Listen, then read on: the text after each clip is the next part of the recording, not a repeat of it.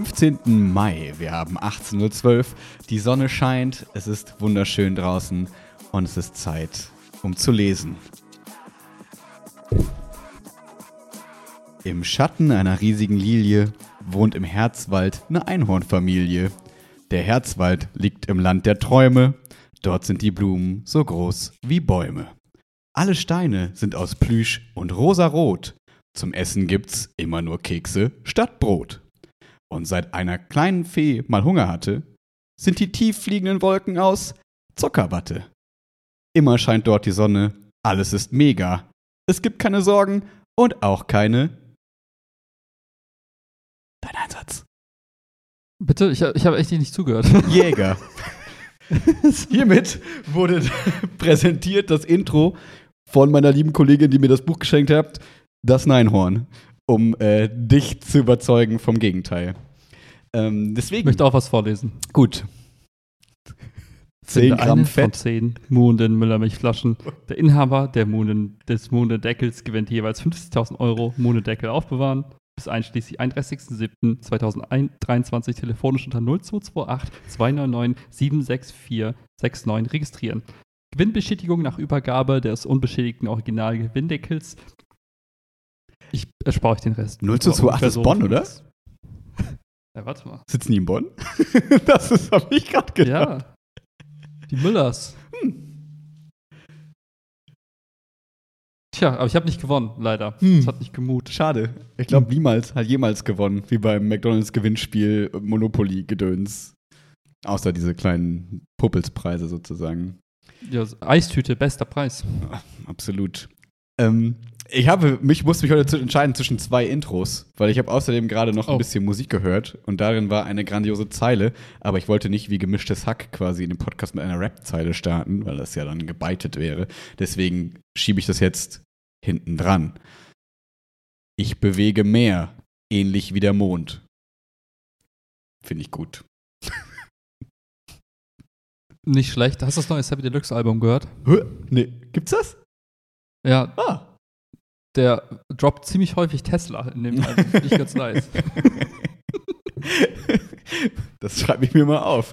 Das muss ich mir mal. Äh, Sammy Deluxe, neues. Ja, ich habe letztens gehört, dass, ähm, was heißt, ich habe letztens gehört, keine Ahnung, irgendwer hat mal gesagt, Scheiße. Okay, Konzentration. Irgendwer hat mal gesagt, ähm, dass ähm, gemischtes Hack so, nee, ist gar nicht gemischtes Hack, das andere da, die zwei maskierten Ritter, hier, Freunde, beste Freunde, ja. die sind ja jetzt hier geleakt, ne, oder haben sich hier irgendwie Gibt's die gezeigt, noch? Ich wusste ja, ich habe immer. lange nichts mehr von denen, äh, nichts mehr davon gehört. Ich weiß auch nicht, ne, ich, ich gucke auch nicht so auf die unteren 10% der Podcasts. Alles, was unter uns steht, gucke ich nicht drauf. Ja. Jedenfalls habe ich gehört, es war super enttäuschend, irgendwie die Typen zu sehen, Oh. weil von den Stories her sind das halt voll die, voll die geilen Dudes, ne, und so, haben voll die Stories zu erzählen. Haben sie auch wahrscheinlich, aber Sehen sie einfach aus so wie wenn wir. man so, so Liebesroman liest, man hat so voll die ne, so Fantasiefiguren im Kopf und dann ist, so, kommt die Verfilmung und denkst dir so, ah, hätte ich anders besetzt. Das habe ich nicht gesagt. Wurde mir das, zugetragen. Das Internet hat es gesagt. Oder jemand anderes. Das, ja. Aber cheers erstmal auf, auf die Realität. Hm? Hm. Schieß auf die Realität, natürlich. Es geht so ab an dem Montag, dem 15. Mai. Ach, Korrektur, Schmorrektur, Langtag, Schmanktag. Always fun to be a teacher. Nee, also gerade ist wirklich viel Korrektur-Shit. Ähm, das ist irgendwie nervig, dass du die ganze Zeit irgendwie was nebenbei machen kannst. Aber ja, also heute mein, hat mein Bio-LK geschrieben. Ähm, das heißt, ich bin jetzt mit meinem EF-Kurs durch mit den Korrekturen. Morgen einen habe ich noch. Und dann korrigiere ich den Bio-LK. Und dann bin ich aber durch für dieses Schuljahr quasi. Und dann ist super schön und entspannt. Aber bis nach Pfingsten wird es noch ein bisschen nervig. Aber man hört es schon an nach Pfingsten. Da sind ja wieder zwei Tage frei. Jetzt ist Donnerstag, Freitag frei. Ich kann mich also alles aber nicht beschweren. Nur merke ich gerade, dass ich so ein bisschen, oh, ein bisschen irgendwie Hm. müde bin in einer gewissen Form. Aber gar nicht so körperlich müde, sondern eher so kopflich müde. Hm. Ich habe das jetzt bei mehreren Leuten gesehen. Bei mir natürlich nicht, ich bin nie müde. Ähm, aber so bei Arbeitskollegen, ich habe auch so den Eindruck, dass so die Zeit von Januar bis Mai auch selten mal so eine Zeit ist, wo man wirklich länger Urlaub nimmt. Und das ist dann doch irgendwie relativ lang bis zum Sommer gefühlt. Und ich habe das Gefühl, viele Leute sind jetzt irgendwie auch so ein bisschen langsam müde und brauchen mal so ein bisschen Erholung. Ja, ich weiß gar nicht so richtig warum, weil mh, ich glaube, rein faktisch, so zwischen den beiden Ferien ist so wenig Zeit wie noch nie. Das sind irgendwie zwei Monate oder so. Eigentlich super easy. Mhm, und mhm, auch mhm. eigentlich keine Zeugnisse und keine Ahnung. Also ich kann gar nicht so richtig beschreiben, so richtig objektiv, warum das vielleicht so ist. Ähm, ich kann es nur ganz persönlich bei mir sagen. Ähm, ich habe mir hier eben, als ich kurz zwei Minuten gewartet habe, bis du vom Rewe wieder da bist, äh, aus irgendeinem Laden, ähm, müde von sozialer, ermüdender Interaktion. die, Was, sorry? die, die was? Äh? ich habe aufgeschrieben, müde von sozialer, ermüdender Interaktion. Ähm, Mhm. das doppelte müde zeigt schon, wie müde ich beim Schreiben war. Ähm, nee, weil ich habe so gemerkt, ich habe ja zwischendurch schon mal dir angedeutet, im Verein so unendlich viel bla bla. Man kriegt irgendwie dann auf einmal jeden, jeden dritten Tag irgendeine Mail, wo man irgendwie mit interagieren muss, die nicht ist, mein Kind möchte zum Lächeln kommen, sondern die irgendwelche weirden Beziehungen untereinander mit Menschen sind und man muss da Mhm, irgendwie mhm. versuchen, da irgendwie zu unterstützen und keine Ahnung was. Und ähm, in Schule ist auch gerade irgendwie so viel Orga-Kram, wo man dann dann war irgendwie, oh, weiß ich gar nicht, äh, Lehrerkonferenz, Konferenz XY, bla bla bla. Und überall ist man so Mhm, mhm. irgendwie so halb invested, weil man irgendwie immer so ein bisschen mitdenken und mitmachen muss, weil man da nicht ganz so unbedeutend ist, sozusagen, dann in bestimmten Faktoren. Und ähm, ich, also ich stelle immer wieder fest, ich werde nicht mein Leben lang Lehrer bleiben. Das ähm, Mhm, ist hier in Tape 209. Ich weiß nämlich, in welchem Tape wir sind. Ähm, hiermit festgehalten, weil ich glaube, ich ertrage das nicht mein Leben lang. Nicht die Schülerinnen und Schüler, ich glaube, das Gesamtpaket. Ich glaube, die ganze Zeit so in auf Bühne zu stehen und so in, in, in Aktion zu stehen, ich weiß nicht, ob das, ob dafür Menschen gemacht sind oder ob ich dafür gemacht bin. So, dass ich ähm, merke, ich werde halt zum Beispiel ungeduldiger, ne? Also Schülerinnen und Schüler gegenüber, genauso wie Kolleginnen und Kollegen gegenüber, dass ich mir so denke, hey, denk Mhm. doch mal nach. Das ist doch nicht dein Ernst. so, und ich, früher war ich, also früher, ne, vor fünf Jahren war ich eher noch so, ach, die können doch alle Fragen stellen, die sie wollen, woher sollen sie es denn wissen? Und jetzt ist man so fünf. Jahre im Business und denkt so, ey, das ist nicht dein Ernst. Du kannst diese Frage doch nicht stellen. Guck doch vor dir, das steht doch einfach da. Und das ist unabhängig davon, ob das Kinder, Schülerinnen, Schüler oder Erwachsene sind. In allen Fällen ist es der gleiche Faktor sozusagen. Mhm, mhm. Und ich habe Angst, so ein zynischer, verbitterter alter Mann zu werden, der ich innerlich jetzt schon bin. Und ich habe Angst, dass der immer mehr nach außen kommt. Und das ist dann vielleicht ein Problem äh, für meinen Beruf. Und ich habe keinen Bock, dann so ein verbitterter, zynischer Lehrer zu werden. Ähm, Mhm. aber ich, ja, ich, ich sehe Anzeichen davon, dass man nicht mehr so ganz so tolerant gegenüber Dingen ist, wo man selber wenig Verständnis für hat. Nicht, als hätte ich immer die Wahrheit gepachtet und wüsste, wie es läuft, darum geht es ja gar nicht. Sondern es geht ja vielmehr um, wie Menschen miteinander interagieren oder was Menschen sich selber nicht zutrauen oder nicht tun. Also ich gebe dir kurz zwei Mhm, Beispiele. mhm. Zum Beispiel heute habe ich mit meinem PEDA-EF-Kurs ähm, an der Gesamtschule habe ich ein, äh, eine kleine Probeklausur geschrieben, weil die schreiben nur eine Klausur pro Halbjahr und die sollen halt so ein bisschen üben, für die Q1-Klausuren zu schreiben, weil die haben im Ja, Zweifel LK ja. gewählt und haben nur zwei PEDA- PEDA-Klausuren geschrieben und wählen aufgrund dessen LK. Und damit die Mhm, vorbereitet mhm. sind, sollen die ein bisschen üben. So. Ich habe den vor drei Wochen angekündigt, so, ey, yo, da schreiben wir Probeklausur, das und das Thema, ist nicht so schwer, bla bla bla. Letzte Woche nochmal gesagt, ey, ihr müsst euch ein bisschen vorbereiten, so, ihr könnt die mir freiwillig abgeben, ne, ist schon vielleicht ein ne, Fehler, ich hätte die zwingen können, was auch immer, ne, aber ist, ne, war halt so, wenn ihr eure Note Mhm, aufbessern wollt, könnt ihr mir es abgeben, aber bereut euch so oder so vor, alle müssen quasi mitschreiben und danach besprechen wir das, blablablub. So, keiner von denen war vorbereitet. Einfach gar keiner. Wir saßen da zwei Stunden da, ich habe das denen richtig vorbereitet, wie Klausur schreiben, wir haben es richtig gemacht mit Randknicken und so weiter, genau damit die Ja, halt üben ja. und lernen, wie man Klausuren schreibt. Ich habe zwei Stunden durchgezogen, einfach in traurige Gesichter zu gucken. Und irgendwann habe ich denen gesagt, so ja, dann holt halt eure Sachen raus und guckt dann nochmal nach, wenn ihr es nicht wisst, aber versucht irgendwas zu Papier zu bringen, damit ihr üben könnt. Und Mhm, mhm. da war kein, ach ja, komm, habt doch Verständnis, war so, nee. Ich habe so viel angekündigt, ich habe es versucht, so deutlich zu machen, warum es wichtig ist, das zu machen. Und es war ja nicht ja, ja. irgendwie jetzt eine schlimme Hausaufgabe und die hatten keine Zeit oder so. Ich habe keine Erklärung für mich gefunden, die Verständnis dafür erwecken würde. Genauso, Mhm. zweites Beispiel, in der Bioklausur, wo ich heute Aufsicht hatte, in meiner, es gab bestimmt 20 Fragen und davon war keine begründet. Also kein Scheiß. Oh. 20 Fragen Ja, waren, wo ich dann immer nur hingegangen bin und gesagt habe, hier, guck doch mal, lies doch mal hier, da steht's doch. Ah ja, danke. Ähm, Hm. Oder was heißt denn das?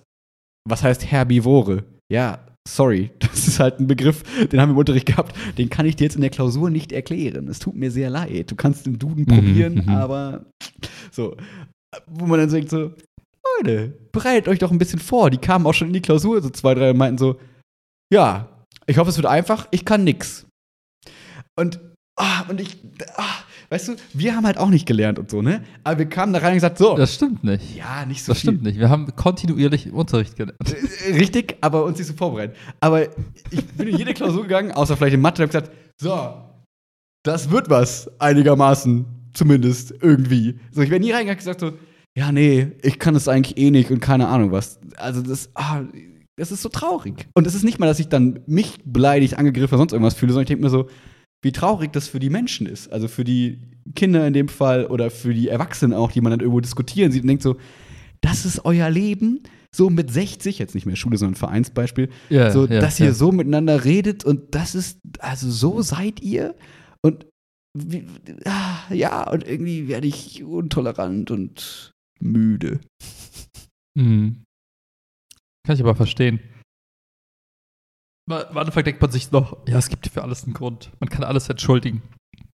Ah, die Person hat es nicht leicht. Oder hey, ist gerade stressig. Oder mh, es geht's ja allen nicht so gut. Covid, irgendwas, Lockdowns. Für alles eine Ausrede gefunden. Aber so langsam kommt der Sommer und man denkt sich, was ist deine Ausrede momentan? Was ist, was ist das, was dich irgendwie nicht performen lässt? Lieber, wer auch immer, blank. Ja, Oder was macht dich so, so, so unzufrieden, dass du so dich verhältst? Also jetzt wieder eher Beispiel von den älteren Leuten und nicht von den, den Kindern so, ne? Klar, die sind irgendwie abgelenkt, haben tausend Gründe. Aber dann sitzt du wieder so traurig vor einem in der Notenbesprechung und denkst so, wie kannst du dich über die Note wundern, wenn du in die Klausur kommst und sagst, ich kann gar nichts? Ja, also ja. irgendwie, ich verstehe das irgendwie. Ah ja, also ich, ja, irgendwie. Und dann denke ich, wa- was, was will das den Leuten? Nicht im Sinne von, ah, aus denen wird ja nix, weil die können nix, darum geht es überhaupt gar nicht, sondern eher denke ich mir, wenn die doch checken würden, was sie eigentlich könnten und sich Mhm, nicht so mhm. niedermachen selber und sich so unter Wert verkaufen und so zumindest einen Ticken irgendwie Spirit hätten, dann würde da so viel mehr gehen. Und ähm, naja, vielleicht ist es, wie gesagt, dann nur so ein alte Leute-Blick und das ändert sich jetzt in zwei Jahren und die gehen aus der Schule und rocken das Leben, das ist ja vollkommen cool. Ähm, aber irgendwie, das stimmt mich immer so ein bisschen melancholisch, müde. Mhm. Ja, ich vor allem, das Leben ist ja so wie so eine Art, wie so ein? Sparbuch, ne? Achso, sorry. Was? Kurz Forrest Gump. Forrest Gump Vibes kam da. Nee, ich wollte ich wollt gerade so einen anderen Leben-Vergleich ziehen. Das Leben ist ja wie so ein Sparbuch, ne? Man kriegt so Zinsen und das, das, das wächst so langsam und stetig. Und ich finde, jede, jede Klausur, für die man lernt, jedes Buch, was man liest, jedes, weiß ich nicht. Eigentlich sind es nur die zwei Dinge im Leben. Seien wir mal ehrlich. Bücher lesen, Klausur schreiben. Ähm, genauso wie Max das jetzt tut, so ein Bilderbuch mit einem Einhorn, was aussieht, wie als hätte es jemand gemalt, der auf Piep ist. Ähm, Auf Glückshormonen? Ja, was? grünen Tee. Ähm, also je mehr man an sich arbeitet, je mehr man irgendwie Zeit in irgendwas reicht, desto mehr hat man am Ende des, des Lebens an Repertoire, an quasi Guthaben für sich zur Verfügung und ist halt eben nicht dieser komische Mensch im Verein, der das Leben und sich selber hasst und irgendwie nur noch grumpy ist.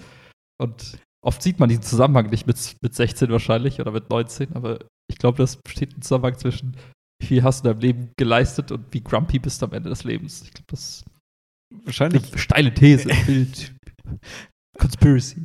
Das Traurige ist ja, viele oder einige können sich das ja leisten, so, ne? Also die können ja durch die Schule dann eben gehen und nichts tun, die flowen so durch und es ist irgendwie einigermaßen okay und so weiter und so fort. Und am Ende geht es glücklicherweise irgendwie alles auf. Das Problem ist, nicht jeder ist so und kann so sein. Und das ist auch vollkommen okay, weil ich höchsten Respekt vor den Leuten habe, die halt für Dinge dann erarbeiten, sozusagen, was sie sich irgendwie erarbeiten. Das ist das Coolste, wenn du merkst, jemand hat irgendwie in der Klausur, in der ersten Klausur irgendwie eine 5 geschrieben, in der zweiten schreibt er Mhm. irgendwie eine 3 plus und denkst du so, ey, geil. Das ist, also, also nicht, um das zu vergleichen, was schön und was nicht schön ist, aber ich freue mich dann viel mehr als für jemanden, wo ich weiß, ja, der tut nichts dafür und schreibt irgendwie immer seine zwei. Das ist natürlich auch voll schön, aber bei dem anderen denkt man so, hey, cool, das ist irgendwie voll gut, Verdient, dass du ja. diese Fähigkeit hast. Hm? Verdient irgendwie. Ja, genau. Nicht, dass das andere unverdient Also mit- wäre, mit, aber durch, durch, durch Genau. Arbeit verdient. Das ist nicht einfach dir irgendwie die Wiege gelegt worden und so. Was auch okay ist. Genau. Aber sonst wäre das ja eine Anklage gegen uns selbst. So, das. uns alles hart erarbeitet, nichts geschenkt. Nichts, nada. Absolut, aber auf andere Art und Weise. Ja, und Ja. äh, ja, und irgendwie habe ich Sorge, dass das mehr wird im Alter. Also, jetzt gehen wir ja auf die 40 zu und ich habe das Gefühl, wir werden mehr auf solche Menschen treffen. Jetzt nicht diese Schülerinnen und Schüler in dem Beispiel, sondern auf so Menschen, die nicht mehr das Bestreben damit haben, mit Interaktion für irgendwie Produktivität, für Positivität, für irgendwas Sinnvolles zu sorgen, sondern deren Mhm, Interaktion darin besteht zu sagen, "Oh, hast du schon gehört, das und das passiert wieder. Hast du schon gehört, das Abitur äh, konnte nicht runtergeladen werden. Ja, who mhm. fucking cares so? Ist es dein Thema? Nein. Hast du ein Kind in der Schule gerade? Nein. Interessiert dich einfach nicht. Du willst einfach nur nörgeln. Warum bist du so? Sei doch cool. Ja, Ah. ja. Ich bin momentan hin und her gerissen. Auf der Rückfahrt vom Rewe hierhin habe ich mir noch so überlegt, hm, ist das nicht einfach eine, eine Mindset-Sache des Betrachters? Also klar, werde ich jetzt nicht die Leute ändern können, die jetzt, weiß ich, rumnörgeln und so weiter. Aber wie sollte ich, also ich habe für mich überlegt, wie sollte ich solche Menschen sehen? Sehe ich sie als, Umarmend. als Opfer oder als Täter? Hm. sind sie quasi verantwortlich für diese Tat, also des Rumnörgels und sich Beschwerens und so weiter? Oder sind das Opfer ihrer selbst und der äußeren Umflässe, die sie prägen? Und ich bin hin und her gerissen, weil ich glaube schon, es gibt relativ viele Erklärungen, die dann begründen, warum jemand so grumpy ist. Und im Grunde genommen findest du immer die Möglichkeit zu sagen, naja, aber wäre das nicht gewesen und jenes und hätte die Person weniger das davon zu sich genommen und mehr davon und bla. Ähm, dann wäre wahrscheinlich alles anders. Aber gleichzeitig sage ich auch immer, naja, ich kann jetzt nicht die ganze Verantwortung für dieser Person nehmen und sie in die äußere Umfeld, ins, ins äußere Umfeld stopfen, weil dann ist jeder quasi zu allem freigegeben. Aber ich bin nicht, also ich, je nach Tagesform tendiere ich Voll. eher nach da oder nach da. Ja, Ja. Vor allem, insbesondere, ich habe, äh, wann war das? Welcher Tag ist heute? Heute ist 15.. Montag. Ähm, ich glaube, ich habe am Samstag habe ich die alte Wohnung aufgeräumt und dabei einen Podcast gehört von, äh, keine Werbung, von Andrew Huberman. Weiß nicht, ob ich schon mal erzählt habe, das ist so ein Das ist der Gründer von Neuro Uber. Neuroscientist-Dude von aus hier Stanford macht der. Mhm. Und der macht aber so sehr, sehr wissenschaftliche Podcasts. Also damit meine ich, der ist sehr, sehr erpicht darauf, immer sehr präzise zu formulieren und auch alles mit Quellen zu belegen. Und er sagt auch häufig, naja, man vermutet. Bitte? Das Gegenteil von uns. Ich wollte gerade sagen, so wie wir. ähm, und da ging es äh, sehr viel um, ähm, um Hormone. Das fand ich wieder super spannend. Ähm, inwiefern quasi Testosteron und Östrogen quasi alles in deinem Körper steuert, mitsteuert und dich komplett in deinem Sein verändern kann, je nachdem, ähm, was dein Ursprungsbalancewert ist und wie sehr du davon abweichst, durch welche. Und wenn ich sowas dann höre, am nächsten Tag bin ich dann so, oh Gott, ihr seid alle, ihr seid alle, alle armen Lämmer, ihr könnt gar nichts dafür, das sind eure Hormone. dann gehe ich aber kurz zu Rewe an die Kasse und denke mir so, ihr seid doch alle. ja, absolut. Ich, ich kann dir noch einen Kontext geben, ähm, der jetzt so ein bisschen, ähm, ein bisschen von diesem Persönlichen quasi wegkommt und ein bisschen mehr so in, na, eigentlich bleibt es noch so ein bisschen dabei. Jedenfalls, äh, Lehrerkonferenz ist ja immer ein gutes äh, Mhm, Beispiel, mhm. wo man äh, da ganz viel von quasi sieht. Ähm, und wir hatten jetzt das Thema ähm, Umgang mit Tablets im Unterricht sozusagen, ne? Weil vor Corona kein Mensch hat irgendwie zwei Leute ein Tablet im Unterricht in der ganzen Schule von Mhm, tausend mhm. Leuten, hat irgendwie keinen interessiert, weil das eh nur die guten Reichen waren. Die dürfen eh alles. Nein, Quatsch. Aber es, war, so, war so irgendwie egal, weil die haben keinen Scheiß Ja, gebaut ja. damit, war irgendwie wurscht. So. Dann kam die Corona-Zeit, Und dann haben sich irgendwie die Hälfte der Schule jetzt mal so wirklich gefühlt ein Tablet quasi besorgt. Und jetzt Ja, sitzen in der Klasse gefühlt, auch gar nicht so unbedingt gefühlt, eigentlich fast schon true, so 50% der Leute mit Tablet und Stift und 50% der Leute mit, Mhm. mit Tablets. Und irgendwie bist du als Schule vor dieses Problem gestellt, dass du sagst, okay, wie können wir so eine Art Chancengleichheit schaffen und wie ist es irgendwie fair und wie wollen wir das irgendwie handhaben und angehen? So, das wäre Mhm, Punkt mhm. eins, Chancengleichheit. So, ist es fair, wenn die einen Personen irgendwie ihr Schaubild schnell irgendwie am iPad malen können und es über den Beamer präsentieren können, anstatt jemand mit Zettel und Stift in einem Raum, wo keine Kamera vielleicht ist und dann können die es irgendwie nur so vorlesen und keine Ahnung was. Und Mhm. Mhm. ne, irgendwie, wenn du jetzt fragst in Bio, was sind Herbivore, dann sind die schnellen, haben das irgendwie unauffällig schnell gegoogelt und können sagen, ja, es sind natürlich äh, Pflanzenfresser. Und ähm, die anderen sind so, äh, Bisasam? Keine Ahnung. Ähm, so, und ähm, das ist Faktor quasi eins. Und äh, Faktor zwei ist, dass gerade man merkt, dass besonders die eher schwächeren Schülerinnen und Schüler sich mit den Tablets so hart ablenken. Weil, ne, kann man sich ja relativ einfach, also ich habe Mhm. eine Mhm. Erklärung zumindest parat. Ähm, ich krieg nicht so super viel mit vom Unterricht, ich verstehe vielleicht nicht alles, ich steige so ein bisschen aus, ich bin ein bisschen frustriert, dass ich nicht mitkomme. Also ist es natürlich super verlockend, einfach Farmville auf meinem iPad zu spielen, weil merkt man ja nicht. Ich gucke auf mein iPad, ob ich da jetzt irgendwie tippe, äh, die tollen Aussagen des Lehrers mittippe oder ob ich irgendwie Mhm. die scharfe Schere merkt ja keiner so unbedingt beim ersten Mal. Mhm. Oft merkt man es eher dadurch, dass die Nachbarn viel interessierter auf das Tablet gucken als da vorne. das ist immer das Ja, ja, Verräterische. So, und das sind so ein bisschen ähm, die beiden, und, und das pädagogische Problem dahinter ist natürlich, dass Menschen, äh, dass die Schülerinnen und Schüler, die dann eh schon nicht so mega gut sind, noch mehr abbauen, als sie mit Zettel und Stift abbauen würden, weil dann würden sie Mhm, vielleicht so ein mhm. bisschen rumkritzeln, aber irgendwie sind sie mehr da als bei einer so einer größeren Ablenkungsquelle wie jetzt dem Tablet. Ähm, Mhm. Das sind so die beiden, sag ich mal, finde ich jetzt großen Punkte. Und darum ging es in der Lehrerkonferenz so ein bisschen. Du kannst sofort, ich, mich würde nämlich dein Take dazu interessieren. Und ähm, es ging so ein bisschen darum, dass wir jetzt so Regeln aufgestellt haben. Es gibt so eine Gruppe von Lehrern, die dann so Regeln aufgestellt haben. Regel 1 war, der Lehrer bestimmt über das Tablet. Ist halt so nach dem Motto, pack jetzt die Tablets weg, jetzt machen wir hier irgendwie was mit Zettel und Mhm, Stift mhm. und so. Die, man muss immer Zettel und Stift dabei haben, dass man halt nicht sagen kann, ja, aber ich kann nicht mitarbeiten, wenn mein Tablet Mhm, leer mhm, ist mhm. oder keine Ahnung was. Ne, beides absolut verständlich, finde ich bis jetzt. Also klare Regeln irgendwie. Äh, dritte Regel ist, ähm, das Tablet ist zum Anfang des Unterrichts zugeklappt auf dem Tisch. Ähm, kurz Take dazu. Verstehe ich. Ähm, erstmal grundsätzlich, weil am Anfang gibt es halt im Zweifel noch nichts Spannendes, was man jetzt irgendwie machen kann und dann sind die Leute quasi nur direkt schon irgendwie abgelenkt. Andererseits, Mhm, mhm. wenn die Leute am Anfang des Unterrichts irgendwie gucken, was haben wir letzte Stunde gemacht, äh, was war die Hausaufgabe, ich mach das, leg das schon mal parat, was Menschen mit im Heft ja auch machen, also die haben ja auch ihr Heft offen und haben da schon mal die Ja. Sachen offen, ist es irgendwie komisch, das denen zu verbieten. So, das ist so ein bisschen mein Problem mit der Regel, aber ist auch halb so wild irgendwie. Und äh, vierte Regel ist, die Tablets sind nicht mehr aufgestellt auf dem Tisch, also nicht mehr quasi so mit dem Bildschirm zu dir, sondern nur noch flach auf dem Bild, auf dem, auf dem Tisch. Und ähm, da ist nur mein Punkt zumindest zu, dass ich, also es geht darum, dass man halt nicht alles, nicht mehr nichts sieht, aber ich sehe von vorne auch Mhm. nichts, wenn es flach liegt, was sie machen auf dem Tablet. Aber die Hemmschwelle soll wohl größer sein, ähm, dann Mist zu bauen, als wenn es aufgestellt ist. Mhm. Ähm, Mhm. Kann natürlich auch sein. So, das sind diese vier Regeln, die jetzt kommen. Und ähm, ja, über die wurde dann so ein bisschen diskutiert. Und ich habe halt Punkt 2, 3 und 4 so ein bisschen ähm, nicht angezweifelt, also ne, mit dem Tablet auf dem Tisch und das andere, weil ich dann, also mein Punkt war, dass ich das Gefühl habe, dass wir das wieder bei den guten Schülerinnen und Schülern akzeptieren. So, ah, das ist ja äh, brave Junge XY, der macht ja eh keinen Hm. Scheiß, der darf das offen liegen haben. Aber äh, Bruno Brecher, der darf das nicht, weil der ist halt irgendwie, der passt eh nicht auf.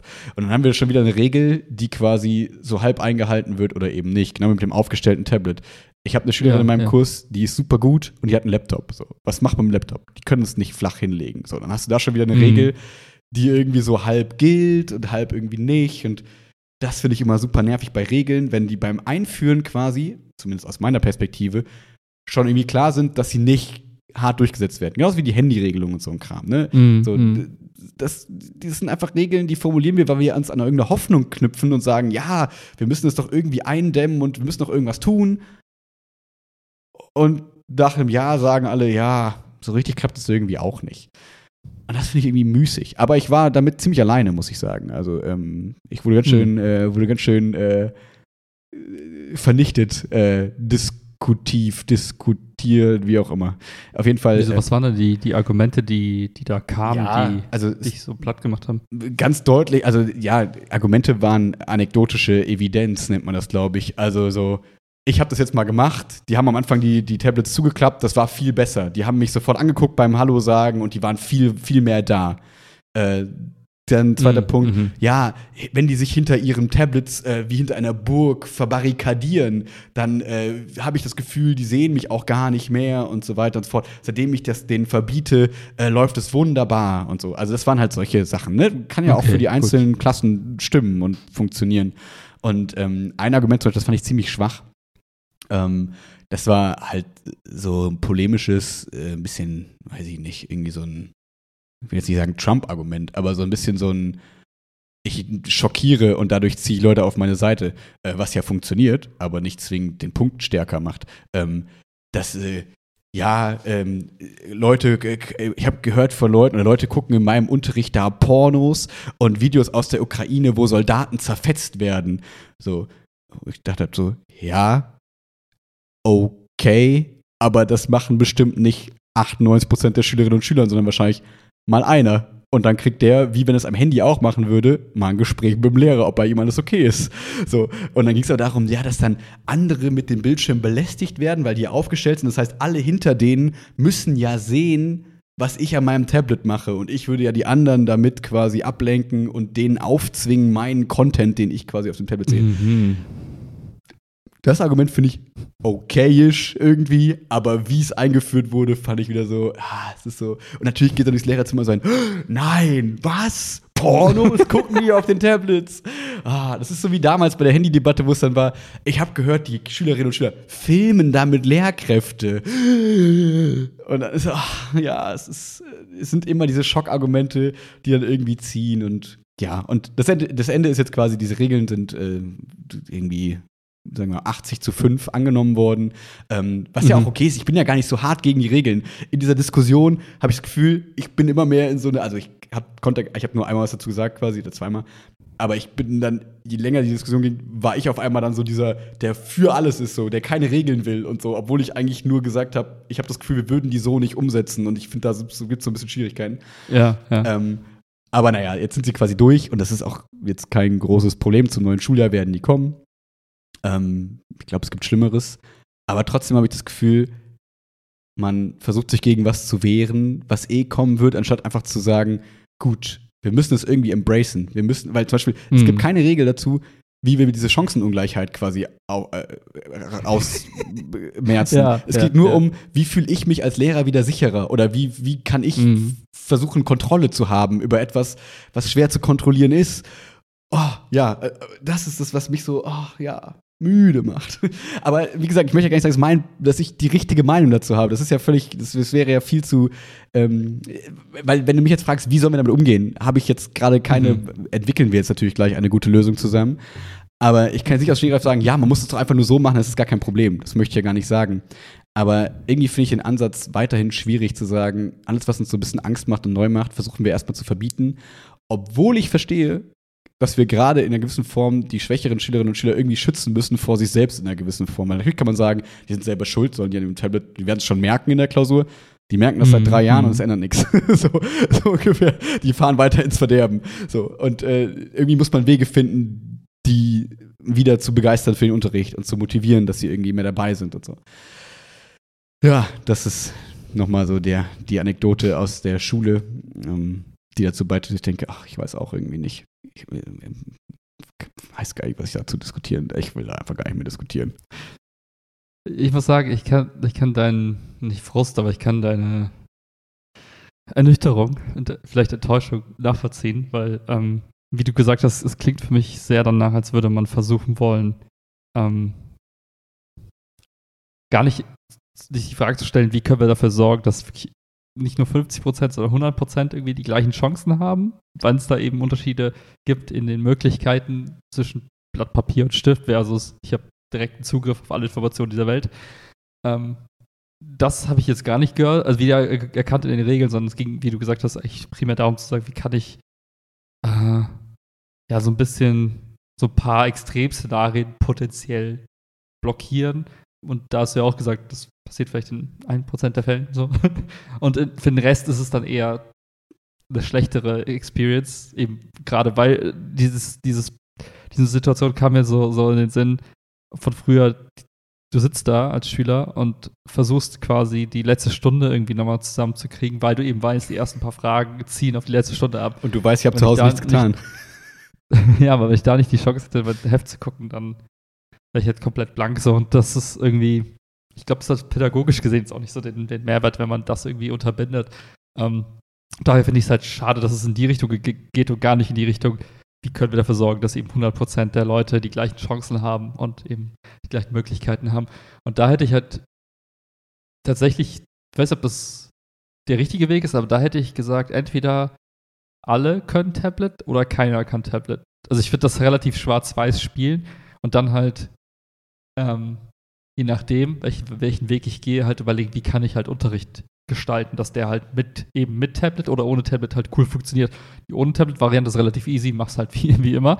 Aber wenn ich sage, okay, wir machen jetzt äh, Tablet-supported oder Laptop-supported Unterricht, dann gerne für 100% und dann würde ich halt auch die, die Prozesse anpassen. Eine Frage, die ich jetzt Lehrer vielleicht stelle oder ähm, die, Aufgaben, die ich irgendwie reinhaue in den Unterricht, äh, da würde ich halt immer annehmen, okay, jeder hat die Chance eben zu googeln oder eben Sachen schneller zu erledigen mit Hilfe von was auch immer ähm, was insgesamt das Niveau dann vielleicht auch nochmal hebt oder in eine andere Richtung drückt. Mhm. Aber da, darauf würde ich das alles aufbauen. Meine Regeln und alles, wie, also ich müsste erstmal die Konzepte anpassen und dann dafür Regeln schaffen. Mhm. Und ich finde, wenn du halt sagst, okay, wir haben so ein 50-50-Ding und dann zu gucken, wie kann ich quasi denen, die dann das, die, die, das Tablet haben, so die Chancen so ein bisschen nehmen und die so ein bisschen reduzieren, damit es nicht zu weit wegläuft da, da, also egal wie du es drehst, aber du kommst zu keinem Regelset, was irgendwie geil ist, sondern du kommst immer nur zu einer Situation, wo du sagst, ja, das ist jetzt weniger schlimm vielleicht in den mhm. Extremfällen. Ähm, ja, das Problem an diesen daher. beiden Szenarien ist, ich würde dir total zustimmen. Ähm, nur die beiden kritischen Punkte, die das wahrscheinlich so ein bisschen verhindern, dass es dieses ganz oder gar nichts Thematik gibt, gerade ist, ähm, die komplett verbieten Problematik ist so ein bisschen, es haben sich jetzt genug Schülerinnen und Schüler irgendwie ein Tablet angefangen, an, angeschafft, genau für die Schule, denen jetzt zu mhm. sagen so, äh, nö, ihr dürft es nicht mehr nutzen sozusagen und dürft es hier mitbringen. Boah, da wäre, glaube ich, ganz schön Elternalarm sozusagen. Klar kann man es machen so, aber du machst dir damit mm, auf jeden Fall mhm. keine Freundinnen und Freunde. Und was ist das für ein Zeichen, wenn du sagst, im Zuge der Digitalisierung irgendwie, die Schulen werden mit Smartboards ausgestattet und so, und du sagst so, ne, ihr dürft nicht mit, mit Tablet in die Schule kommen. Klar könnte man so versuchen, irgendwie Druck auszuüben auf Stadt oder keine Ahnung was, weil, zweiter Punkt, die, ich glaube, alle würden die alle Tablet-Variante ähm, bevorzugen von diesem Szenario. Äh, wahrscheinlich ja, alle. Ja. Aber ich glaube, viele würden da viele Vorteile sehen, sozusagen. Ähm, unabhängig, ne, also klar gibt es auch nach, also ne, unabhängig der Nachteile.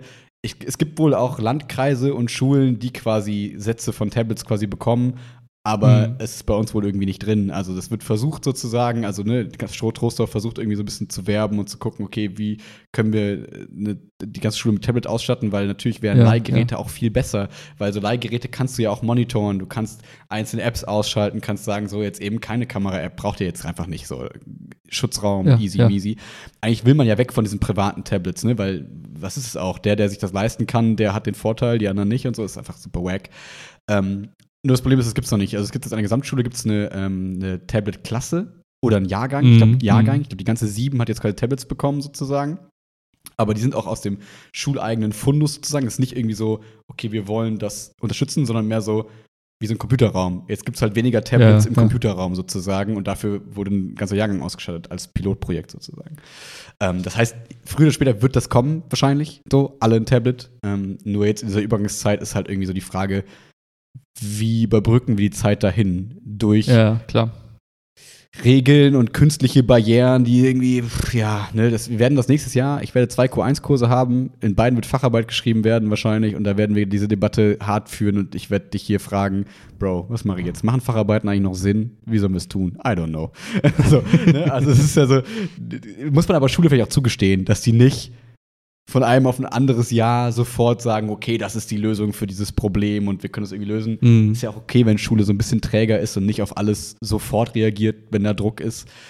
Aber ja, am Ende stimmt auch keiner von diesen Regeln, aber die Art und Weise, wie und welche Ideen da so hinterstehen, ah, da denke ich mir so, ja, okay, ich nächstes Mal, weiß ich nicht, protokolliere ich für mich aber wieder so ein bisschen mit und halte mich da irgendwie zurück, weil Ja, ja. bringt auch nicht so viel.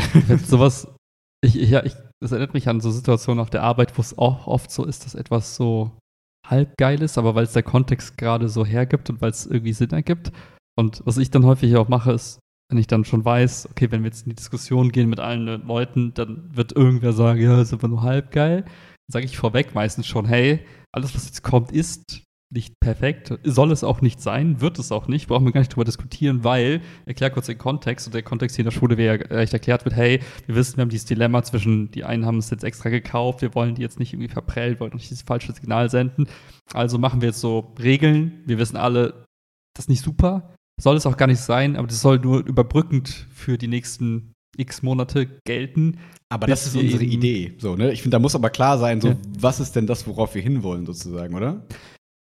So, und Hm. da fände ich es halt, dann fände ich mir auch, könnte ich mir vorstellen, wenn das aber so dargestellt worden Ja. wäre, mit, das ist, da wollen wir hin, und das ist die Überbrückungsphase und die steuern wir wie folgt, dann wäre es ja für dich auch als Individuum leichter gewesen zu sagen, hey, ich verstehe, hättest immer noch die gleichen Punkte nennen können, aber hättest sagen können, ja, okay, kann ich, ergibt irgendwie Sinn und ich weiß, ich kann die nächsten 24 Monate irgendwie überbrücken und dann ist das halt so. Genau. Und, ja. Und ich committe mich zu der Idee oder lass uns über die Idee diskutieren. Und Ja. aber die Regeln, klar, bis dahin alles fein so. Ähm, und das war im Prinzip dann auch am Ende so ein bisschen der, ähm, obwohl da auch, weiß ich gar nicht so genau. Es gibt auch nur kurz Nebenkriegsschauplatz, gab auch quasi die Überlegung, wie man jetzt in Fünfern, in fünften Klassen sozusagen so Classroom-Management betreibt, ob man so einheitliche Regeln schafft, dass alle so ein Klatschzeichen haben, alle am Anfang aufstehen müssen zu begrüßen und so weiter, was vorher halt immer so Soft-Regeln waren sozusagen, was jeder selber machen konnte. Und äh, jetzt soll das quasi verbindlich sein, weil sich genug, weil sich so viele Vertretungslehrerinnen und Lehrer irgendwie aufge also beschwert haben, dass sie nicht mehr in fünfte Klasse wollen, weil es da so anstrengend ist. Keine Ahnung. Bis jetzt waren Filme bei mir immer irgendwie total nett. Ähm, deswegen kann ich es nicht so nachvollziehen. Aber wenn dieser Wunsch da ist, sozusagen, muss man ja irgendwie vielleicht eine Regelung finden. Ähm, und da wurde dann eben der Antrag gestellt, so, hey, können wir das denn nach einem Jahr mal äh, evaluieren und mal gucken, wie das eigentlich so lief? Und dann können wir sagen, hey, Mhm. das ist cool oder nicht cool. Ähm, das ist natürlich, kann man jetzt äh, zynisch sagen, naja, wenn das sozusagen von den richtigen Menschen gewollt ist, dass es diese Regeln gibt, werden die auch weiter bestehen bleiben, egal was wir evaluieren. Aber gleichzeitig finde ich, ist es ja auch irgendwie wichtig, wenn wir Dinge probieren, äh, eben auch bewusst zu sagen, keiner weiß es, es ist Schule, es sind Mhm. Menschen, keiner kann sagen, wie gut das funktioniert, aber lass es uns probieren, weil sonst machen wir gar nichts und dann ist es noch schlimmer. So. Und Mhm. ähm, deswegen finde ich diese, dieses, okay, lass uns das doch mal testen, in einem Jahr mal gucken, eigentlich eine ganz gute Variante, um Leute zu befriedigen, also zu befrieden vielleicht eher. Ja. Ja. Auch da zwei, äh, zwei Gedanken. Der eine wäre, ich finde, egal welches, welche Regel es ist, es gilt auch für Gesetze. Ich finde, jede Regel, jedes Gesetz bräuchte so ein Ablaufdatum. Das nach dem Motto, geben wir dem Ganzen drei Jahre maximal und dann gucken wir, weil dann bist du gezwungen, es dir nochmal anzuschauen. Mhm. So wie man kündigt bei seinem Mobilfunkvertrag oder so schon extra, ne? ja, genau. Aber dann weißt du, ey, ich habe alle Optionen und ich muss nochmal drüber nachdenken, weil sonst ist es so, ja, wir haben gerade andere Themen, lass uns einfach weitermachen wie bisher. Also man zwingt sich dann selber, Mhm. das Zukunft sich selber dazu nochmal zu überlegen, ob das eine gute Regel war oder nicht. Und ähm, der zweite Punkt ist, wenn man, oft sagt man dann, ja, wir gucken uns das mal an und dann evaluieren wir das nochmal in einem Jahr. Aber ich finde, man kann, man sollte jetzt schon in der Lage sein zu sagen, naja, was evaluieren wir Mhm. und was gucken wir uns Mhm. an und woran messen wir, ob es jetzt besser oder weniger anstrengend Stimmt, geworden ist als. Und wenn man das nicht kann, wenn man dann sagt, ja, aber wissen wir doch nicht, finden wir raus, dann kannst du eigentlich in den meisten Fällen sagen, naja, dann wird es nichts Großartiges zu evaluieren Mhm. geben, weil auch die aktuelle Regel nur daraus hervorgerufen wurde, dass irgendwer irgendwas behauptet hat. und, und da merkst du halt auch so, ist es wirklich was Ernstzunehmendes? Mhm. Also mache ich das im Job dann immer. Ist es eine ernstzunehmende Beschwerde oder ist es einfach nur, Mhm. ist der Hormonhaushalt aus der Bahn geworfen? Ja, aber ist tatsächlich eigentlich ein guter Punkt, weil, äh, ja, wenn man drüber nachdenkt, weil wenn man jetzt sagt, okay, wir evaluieren im Jahr mal, wie es ist, und gerade ist ja das, wie soll ich sagen, der Grund, warum wir das einführen, ähm, Beschwerden, Rückmeldungen, Befindlichkeiten von Lehrerinnen und Lehrern, die sagen, hey, ich finde es gerade irgendwie wack, in der fünften Klasse zu unterrichten oder zu vertreten, vor allem, wenn die mich nicht kennen und ich Ja, hätte gerne ja. irgendwie eine Regel sozusagen. Und im Prinzip müsstest du jetzt ja diese Leute festhalten, also irgendwer, nicht für alle, also meinetwegen auch für alle einsichtig, ist ja scheißegal, auf jeden Fall festhalten, damit man die in einem Jahr nochmal quasi fragt, hey, wie findet ihr es jetzt? Aber so oder so bleibt es beides auf sehr gefühlsorientierter Basis sozusagen, weil wie willst du es so richtig, also klar kannst du es irgendwie versuchen zu operationalisieren mit, wie viel Störungen pro Stunde gibt es? So, wäre eigentlich ganz witzig. Und dann hast du jemanden hinten drin sitzen, der protokolliert so ein bisschen wie so Autozähler. Aber wenn man jetzt drüber nachdenkt, wenn wir in einem Jahr drauf gucken, werden Leute sagen, ja, ich habe das Gefühl, es ist besser geworden. Andere sagen so, ja, bei mir nicht. Ja, okay, dann scheint es ja einigermaßen zu funktionieren. so, also was stimmt. ja, aber dann hast du wenigstens, kannst du, wenn, wenn, die, wenn die Mehrheit davon sagt, hier ist besser geworden, auch wenn es nicht besser geworden ist, kannst du sagen, naja, ihr habt ja gesagt, es ist besser, als ein Ja. Thema ist erledigt. ja, das stimmt. Ja. Aber das ist ein guter Punkt, die muss ich mir mal merken, weil also eigentlich ist es so einfach, also das ist so klar, aber vielleicht sobald das mal ins Rennen geworfen wird, so okay, und wir evaluieren, weil in Schule wird ja immer viel und alles evaluiert. Ähm, Klar, wahrscheinlich wie wird es. Unternehmen auch. Ja, ich wollte sagen, wird in Aussicht gestellt. Und ähm, dann aber wirklich schon mal in dem Moment quasi festzulegen, was wollen wir evaluieren, auf welcher Basis so, das finde ich eigentlich ganz gut. Ähm, ich glaube, dann werden die oft keine großen Antworten kommen, das ist das Problem. Da muss man sich halt selber hinsetzen und dann nochmal so ein bisschen Gehirnschmalz reinstecken. Aber ähm, ja, das kann ich mir mal mitnehmen. Ich glaube, der, der größte Mehrwert besteht auch darin, dass man halt viele Anfragen oder viele oft Gefühlsbilder, die dann entstehen, dass man die quasi nochmal so reflektiert und oft dann auch einfach einen Punkt zurückkommt, dass man sagt, naja, ja, das ist gerade so ein Eindruck, der entstanden ist in den letzten zwei Wochen, aber lass doch erstmal lieber schauen, ob der Eindruck in drei Wochen noch da ist, bevor wir jetzt irgendeine Riesenaktion daraus machen und dann irgendwie was ändern und dann evaluieren müssen. Lass uns den Aufwand erstmal aufschieben und nochmal beobachten. Das ist das mir oft am liebsten, äh, äh, das, am lieb, das liebste Ergebnis am Ende, weil du dann viele Sachen, die nur so ein, manchmal kommen ja auch alles zusammen. Manchmal hast du so Momente, wo einfach viele, viele Eindrücke entstehen, aber die verfliegen dann auch schnell wieder. Und um da nicht sofort reaktiv zu werden, zu sagen, auf alles müssen wir reagieren, erstmal, lass uns das Thema Voll. erstmal aussitzen. Oft lösen sich Probleme von selber. Ja. So wie ich jetzt zum Beispiel gerade sage, ne, ich bin müde von sozial ermüdender Interaktion. Ja, ja. ähm, weiß ich, in der Woche wird es wieder ganz anders sein. So, bevor ich mir jetzt hier äh, Seven Mind und keine Ahnung was für Meditations-Apps runterlade, so ungefähr, weiß ich so, nee, ganz ehrlich, an dem Punkt sind wir nicht. So, ich weiß, das ist über das lange Wochenende, gehe ich so viel klettern mit netten Leuten, so, das ist da verflogen, das ist da alles wieder in Ordnung sozusagen. Ähm, Mhm, deswegen mhm. würde ich jetzt nicht aus dieser Laune heraus auf einmal alles in Frage stellen und jetzt sagen, okay, ich kündige jetzt. So, dann, das auf gar keinen Fall. So, ne? Ähm, oder irgendwie Leute komplett verurteilen für immer, nur weil sie mal irgendwie vielleicht oder ich oder wer auch immer einen komischen Tag hatte, so, das muss man sich über längere Zeit angucken. Ähm, ich hatte gerade noch einen ähm, Punkt, als du es gesagt hast. Was war nochmal dein letzter Punkt? Kannst du noch mal ganz, hast du noch ein Stichwort dazu im Kopf? Das mein liebstes Ergebnis, das ist, dass sich Probleme von selbst auflösen, Ja, wenn man davor. die nicht sofort tackelt und nicht sofort darauf versucht zu reagieren und erstmal eine Woche. Ja, so, es kommt wieder. Genau. Um Leuten diese Gefühlsargumentation sozusagen ein bisschen ähm, nicht, nicht zu nehmen, sondern sie in den Kontext zu geben und ein bisschen abzuschwächen vielleicht. Ähm, zum Beispiel dieses Porno-Argument. Das wäre ja sehr gut, in drei Wochen mal drauf zu gucken und zu fragen, so Leute, wie viel von euch hier haben jetzt mitbekommen, dass im Unterricht irgendwelche Pornos geguckt werden? In einem Jahr drauf zu gucken. So, wie viele Pornos wurden geguckt jetzt in diesem Schuljahr? Ist es ein Thema, gegen das wir Regeln Ja, ja. finden sollten? Also, oder war es vielleicht ein Einzelfall oder ein Zweifelfall? ähm, so, das. sorry. Ähm, und äh, da müssen wir dann darauf basierend Regeln finden oder eben auch nicht. Ne? Oder fragen wir mal die Schülerinnen und Schüler, machen wir eine, eine Umfrage und fragen mal, wie sehr bist du gestört durch den Tablet-Einsatz anderer Schülerinnen und Schüler, die vor dir sitzen mit aufgestellten Tablets, um auf der Basis dann zu sagen, weil wir können halt immer ganz leicht als Lehrerinnen und Lehrer sagen, aber die Schüler. So, und du hast auf einmal ein Mhm. super starkes Argument. Aber die Schüler sehen das doch so und so. Weil ich habe meine drei Schülerinnen und Schüler befragt oder meine Klasse befragt. Und das hat auf einmal so viel Gewicht. Aber vielleicht ist es ja auch einfach nur, du hast das vielleicht auch ein bisschen gelenkt, vielleicht wollten die dir was Nettes sagen oder keine Ahnung was, vielleicht wollten die sagen, was du hörst. Es ist einfach so super unzuverlässig irgendwie. Ähm, aber damit arbeiten wir ganz viel in Schule, weil es natürlich auch praktisch und einfach ist und oft ja auch funktioniert so. Ne?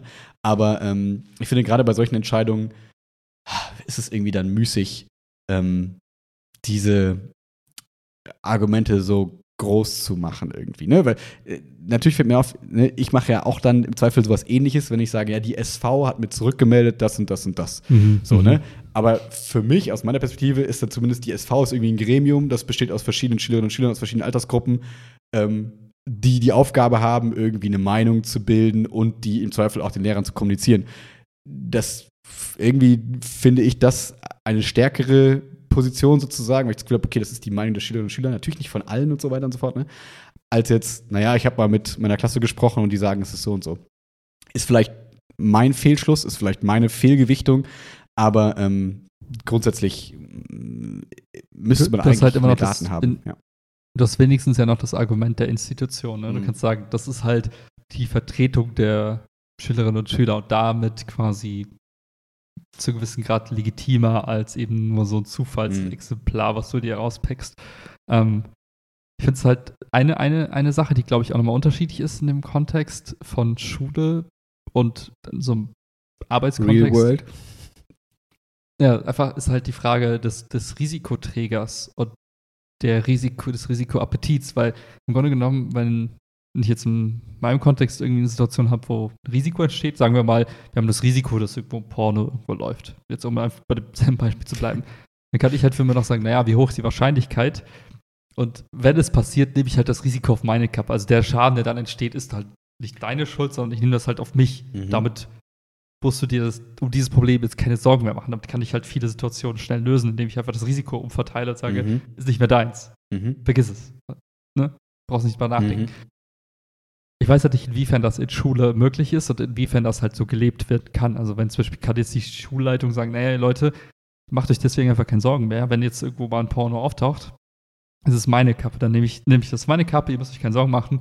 Und würde sich dann die Diskussion wandeln? Oder hat jeder, äh, jede Lehrkraft das Gefühl, oh, das ist halt mein Ding und ich muss Mhm. halt 100% Safety gehen, lieber, damit eben bloß nicht irgendwie mein Name in Verruf kommt. Auf einmal heißt es, naja, aber bei Herrn Peter Porno. Dingsbums im Unterricht, bitte? Bei Peter Porno. genau, werden halt eben irgendwie Pornos geschaut oder so. Ähm, das ist, glaube ich, auch nochmal unterschiedlich, Mhm. wie man damit spielen kann oder eben halt auch nicht. Und ähm, Ich glaube, es kommt voll aufs Thema drauf an in Schule. Ähm, weil zum Beispiel, wo das ganz klar ging, war in dieser Corona-Zeit, wo man, äh, wo ich dir auch von erzählt habe, ähm, als es auf einmal so ein Aufbegehren der Eltern gab, so nach dem Motto, am liebsten würden wir doch immer alles sehen, was die Schülerinnen und Schüler machen. Können sie nicht alle Aufgaben hochladen auf Moodle und können sie nicht immer uns quasi informieren über alles, was Mhm, der Schülerin mhm. und Schülerin macht? Da konnte halt der Schüler da super easy sagen, so, Elternbrief, liebe Leute, solche Anfragen bitte an mich, entspannt euch mal, wir geben mir unser Bestes, Ruhe. So, cooler Move ja, ja. hat die Verantwortung von jedem genommen. Man konnte immer sagen, hey, im Zweifel würde ich das ja vielleicht sogar gerne machen, aber wir als Schule machen das nicht. Hier siehe E-Mail von Lars. Mhm, mhm, So. mhm. Ähm, aber ich glaube, gerade bei solchen emotional aufgeladenen Themen, wie so dieses Porno-Thema oder Lehrer werden gefilmt oder keine Ahnung was, Ja, ja, ja. da ist halt, hat halt jeder so eine ganz eigene Betroffenheitsskala irgendwie. So, ne, wo, weil ich ja auch nicht dabei war, ne, du kennst, also wenn jetzt jemand dieses erzählt, diese Geschichte vor 100 Lehrern oder Lehrerinnen, dann hat ja jeder unterschiedliche Dinge in seinem Kopf. Ich denke mir dann so, ja, dann rede ich halt mit dem und dann hört er im Zweifel auf. Oder eben auch nicht Mhm, und dann rede ich mit den Eltern. So. Aber kann ja sein, dass der Lehrer diesen Schüler, die Schülerin kennt, irgendwie ist es bei denen ein Thema, irgendwie kam das schon mal auf und hat irgendwie eine Vorgeschichte. ja. Deswegen hat man ein besonderes Bedürfnis des Schutzes. Andere haben sich beschwert. Also es ist ja immer, ah, es ist einfach so, es kann so unterschiedlich Kontexte immer haben und es ist Mhm, so mhm, individuell mhm. alles, dass ich glaube, da schwer den einzelnen Lehrkräften diese Schuld oder dieses Risiko quasi genommen werden kann, weil jeder sagt, naja, aber es passiert jetzt in meinem Unterricht und die Eltern rufen Mhm, mich dann mhm. an. So, dann können sie im Nachhinein immer noch machen, was sie wollen, liebe Schulleitung. Aber ich bin der, der dann erstmal das der Klasse erklären muss, wenn irgendwas schief läuft, sozusagen. Mm, Und ich glaube, das ist was, was viele halt dann emotional betroffen macht. Ich glaube, viele ist auch noch, bei ganz vielen ist auch noch das Thema, sind selber Eltern so? Was ist, wenn meinem Kind das wäre? Was ist, wenn in meiner Klasse meines Kindes das passieren würde? Wie würde ich dann handeln? Deswegen bin ich da, glaube ich, oft noch so ein bisschen mh, abgestumpfter, wahlloser, weniger emotional vielleicht, wohingegen ich bei anderen Themen vielleicht emotionaler bin, wie zum Beispiel, Mhm, wenn die sich mhm. irgendwie mobben oder keine Ahnung was, wo ich dann eher denke, so, no, hört auf mit dem Scheiß. Und jemand anderes sagt vielleicht so, ja, gehört dazu, machen Kinder immer, ist doch morgen auch wieder vorbei. So, ich glaube, deswegen hat also jeder ganz eigenen irgendwie Kompass so in Schule. Mhm, Und ja auch jeder mhm. irgendwie so ein bisschen das Sagen in seinem kleinen Klassenraum. Ah, weswegen das einfach hier alles so ein bisschen ein schwieriges System ist. Was ganz viele coole Vorteile bietet, aber was eben auch irgendwie dann in solchen Situationen manchmal hm, irgendwie unbefriedigend ist für alle dann oft so ein bisschen. Ja, klar, weil man dann mit dem Ergebnis lebt, was für wahrscheinlich die, die betroffenste, befangenste Person irgendwie das ist, was irgendwie funktioniert. Ne? Beziehungsweise in Argumentationen oder in solchen Debatten läuft das ja darauf hinaus, der, der mit dem emotional stärksten Argument, mit dem authentischsten Argument gewinnt halt. Da geht es ja nicht mehr um Logik und Ratio und Risiko, sondern eher um oh Gott, was wäre ich jetzt für ein Mensch, wenn ich dieser Person jetzt abspreche, dass sie das nicht, diese Regel nicht umsetzen darf, weil dann fährt sie ja dieses Risiko rein und das wäre eine emotionale Katastrophe für diese Person. Also will ich ja kein Unmensch sein. Also okay, Regel 4 ist auch akzeptiert. so, ähm, was, glaube ich, dann ein natürlicher Lauf von solchen Debatten dann ist, wie du es auch beschrieben hast. Ne? Es geht ja gar nicht darum, wer hat die logischen Argumente, sondern wer kann mehr schocken oder wer kann mehr Risiko skizzieren und ja, aber mhm. ja. Ich bin gespannt, wie es weitergehen wird. Ähm, apropos Risiko, ähm, bevor wir äh, noch zu dem, ich habe noch ein Mini-Thema dabei. Ähm, ich habe dir doch mal erzählt, wir hatten in Schule ähm, ähm, dieses Risikomanagement, äh, dieses, ähm, wie hieß es denn? Ja, Notfall, äh, Kri Krisenteam, so, Krisenteam-Meeting sozusagen. Aha, aha, aha. Und ähm, ein Krisenteam ist quasi das, was, glaube ich, ich weiß nicht, ob es das vorher auch schon gab, was auf jeden Fall im Zuge von ähm, den Amokläufen in Erfurt und so weiter quasi an Schulen gegründet wurde. Hot Take, ich bin mir nicht sicher, vielleicht gab es ja auch vorher schon, aber auf jeden Fall ist es quasi ein Team aus Lehrerinnen und Lehrern, die ähm, sozusagen so ein bisschen Plan haben von dem, was passiert, wenn es eine Krise gibt. So, Krise ist so unvorhergesehenes, großes, emotionales Ereignis. Das kann ein Tod von einer Lehrkraft sein, das kann eine Bombendrohung sein, mhm, das kann mhm, mhm. verschiedenste Ausmaße sozusagen haben. Das kann ähm, das Erdbeben in der, in der Türkei zum Beispiel sein, wenn du ganz viele türkische Schülerinnen und Schüler irgendwie hast und so, ne? Also es, solche, solche Situationen quasi. Und ähm, wir hatten da einen, einen Notfallseelsorger ähm, von der evangelischen Kirche da, der quasi für den Rhein-Sieg-Kreis zuständig ist. Und es war ein, der hat eine Fortbildung quasi mit uns gemacht. Und der ist ein erstaunlich cooler Typ gewesen. Also es war sehr, sehr spannend mhm. ähm, zu sehen, auf der einen Seite, wie abgestumpft der ist, also im positiven Sinne, der so sagt, so, ja, ich war halt da dabei und da war irgendwie bei dem äh, Amoklauf und da und so weiter und dann, ja, dann kommen ja, die da ja, mit ja. dem G36 und so. Also man hat das Gefühl, der redet so, wie ich mit 14 bei Counter-Strike über Waffen, redet er jetzt mit seinen 50 mhm, darüber. Mhm. Ähm, so, und äh, das war, ähm, finde ich, sehr wohltuend, weil es ist eben so nicht so überemotionalisiert das ganze Thema, so, ne? Weil das ist genau das Gegenteil von dem, was wir gerade gesprochen haben. So, du hast sonst so emotionale Debatten. Sobald irgendwie in Schule das Wort Amokläuf irgendwie nur gesagt wird, hast du, alle haben irgendwie ein ungutes, also zu Recht, ne? Alle haben da irgendwelche Bilder und unangenehme Gefühle irgendwie dann dazu.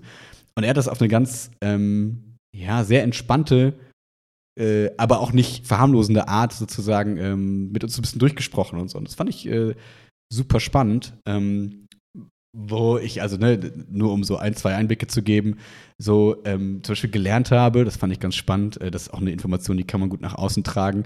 Ähm, wenn du zum Beispiel bei der Polizei anrufst, also mhm. das ist jetzt seine, sein, sein Take, prove me wrong gerne, aber ich fand es plausibel, dass er gesagt hat, so, wenn du da anrufst und sagst, da kommt jemand mit einer Waffe, dann war sein, sein Take, dann gehen die und schicken mal einen Streifenwagen los. Weil Waffe kann dann irgendwie ein Messer sein oder keine Ahnung was. Und dann kommt da jemand, ja, dann kommt irgendwer vorbei. Ja, Wenn du aber ja. sagt, da kommt jemand mit einer Schusswaffe oder mit einer Langwaffe oder noch spezieller sozusagen, ähm, dann hast du, geht der Anruf nach Köln, SEK, alles kommt an mhm. und quasi alles wird zugemacht. Und das sind, finde ich, so ähm, dann eben in dem Fall im Zweifel auch spannende und wichtige Punkte, die mir vorher nicht so ähm, klar waren und dass dann auch, sobald, dass du quasi als Schule die Entscheidung treffen musst, ähm, rufe ich jetzt die Polizei oder nicht? Weil, ne, wir haben so ein Szenario mhm. durchgespielt, mh, hm, eine irgendwie verwirrte Ex-Frau oder so ruft irgendwie an, sagt, ihr Mann ist oder ihr Ex-Mann ist irgendwie Jäger und er hat das Sorgerecht verloren und will seine Tochter holen. Und er hat eine Waffe im Auto. So. Und dann war unsere Aufgabe, in so einem Planspiel quasi durchzuspielen, was machen wir? Wie, wie reagieren wir? Und das ist halt total komplex, so, ne? Weil Klar. Du, du, kannst natürlich, wenn du auch immer die Entscheidung treffen musst, weil man darf ja nicht vergessen, allein so ein Amok-Alarm alleine schon traumatisiert ja im Zweifel auch. So, ne? Denk ja, damals ja. in uns, also in unserer Schulzeit war es ja auch, als wir im Physikraum waren. Und bei uns war es zum Glück, fand ich, glaube ich, wenn ich mich richtig erinnere, relativ funny. Also ich glaube, es war relativ entspannt, weil wir erstens wussten, mhm. wenn dann ist mhm. es gegenüber. So, es war nicht bei uns direkt. Und wir hatten Sicht auf das Gebäude gegenüber aus dem Physikraum und konnten quasi sehen, so ein bisschen was passiert. Und konnten quasi sehen, dass nichts passiert. So, also nichts ähm, beängstigend sozusagen.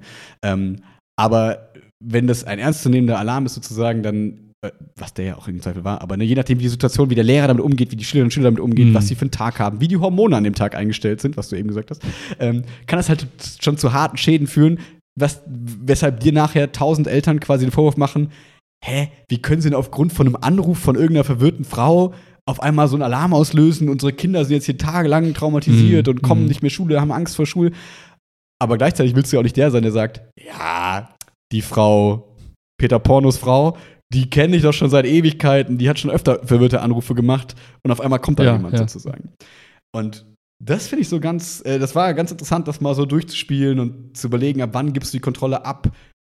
Und unser, also da muss ich sagen, da habe ich ein bisschen was gelernt, vielleicht für mich, weil irgendwie waren da wie oft Impulse mir, die erstmal so, ja, wir entspannen erstmal, wir gucken, was passiert, ja, ja, ja. versuchen das irgendwie möglichst easy zu handeln. Und damit war ich sehr alleine, ähm, weil sehr, der Konsens war sehr deutlich, so, also nicht nur bei ihm, sondern eigentlich bei allen so, ey, was ist, wenn das Risiko, wenn, auch wenn nur die kleine Chance quasi eintritt, willst du dir dein Leben lang diese Vorwürfe machen, dass du es nicht gemacht hast? Deswegen, mm, wenn mm. irgendwie schlimme Dinge passieren, dann ähm, im Zweifel eher lieber einen Schritt zu viel zu gehen. Um, ja, und ja. das fand ich sehr plausibel. Auch wenn das meinem ersten Impuls irgendwie widersprochen hat, finde ich das trotzdem sehr, sehr plausibel.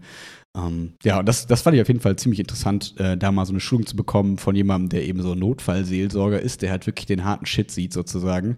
Ähm, ja, fand ich ganz beeindruckend, ja. Was, mich, mich, was ich mich gefragt habe, war, als du den Teil mit der Polizei erzählt hast.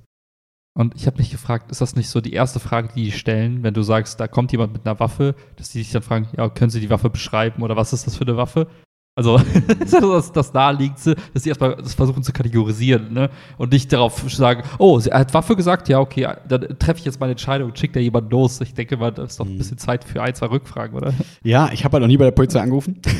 Deswegen, äh, was ich immer nur so gehört habe, gelernt habe, auch im Erste-Hilfe-Kurs und so, ist ja immer dieses, so, du klapperst dann so Fragen ab, so, ne? Wer, wann, wie, weshalb, oder ich weiß nicht mehr die Fragen, mhm, ne? habe ich mhm. bestimmt irgendwann mal gelernt.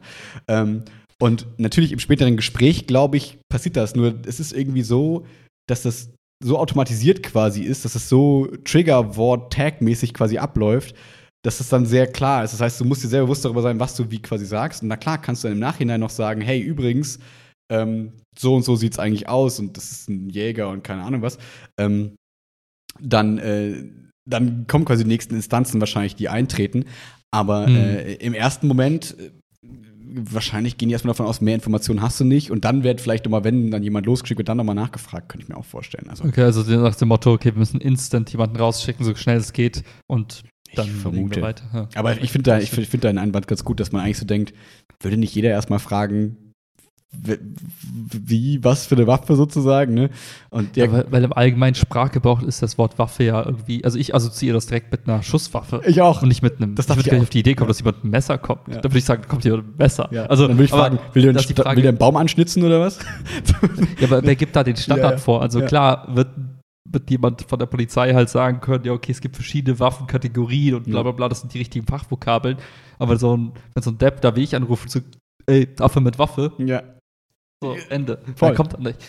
Ja. Das habe ich, deswegen, das war so ein bisschen mein Learning, ohne es zu verifizieren. So, ne? also, ja, ja. Ich habe das noch nicht ausprobiert. Ja gut, aber je präziser, desto besser. Ich glaube, das ist, genau. kann man so pauschal sagen. Genau, genau. Und ah, auch, dass du quasi auch so einen programmatischen Ablauf lenken kannst, so dass du halt sehr bewusst, auch wenn es eine Situation ist, wo du vielleicht dann eher selber schon im Autopilot bist, umso bewusster quasi versuchen musst, auch die Gegenseite zu steuern, also Gegenseite im Sinne von andere Seite, nicht im Sinne von Gegner, ähm, dass du halt sagst, okay, was will ich von denen eigentlich? Will ich jetzt, dass die das Kommando sofort übernehmen? Will ich Beratung? Will ich einfach nur ein bisschen mentale Unterstützung sozusagen? Und je nachdem, was ich triggern will, muss ich halt bewusst sprechen sozusagen. Und das fand ich irgendwie ganz ähm, mhm. interessant, weil er dann auch meinte so, ja, wenn du halt irgendwie Langwaffe sagst, danach wirst du auch gefühlt nur noch angeschrien.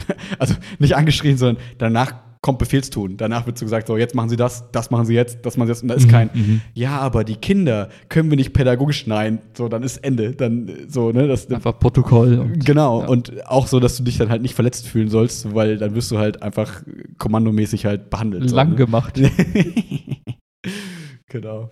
Ja, fand ich ganz interessant. Spannend, ja. Ähm, Und das war jetzt, die, die Fortbildung war jetzt einfach, ähm, oder seid ihr jetzt quasi spitz?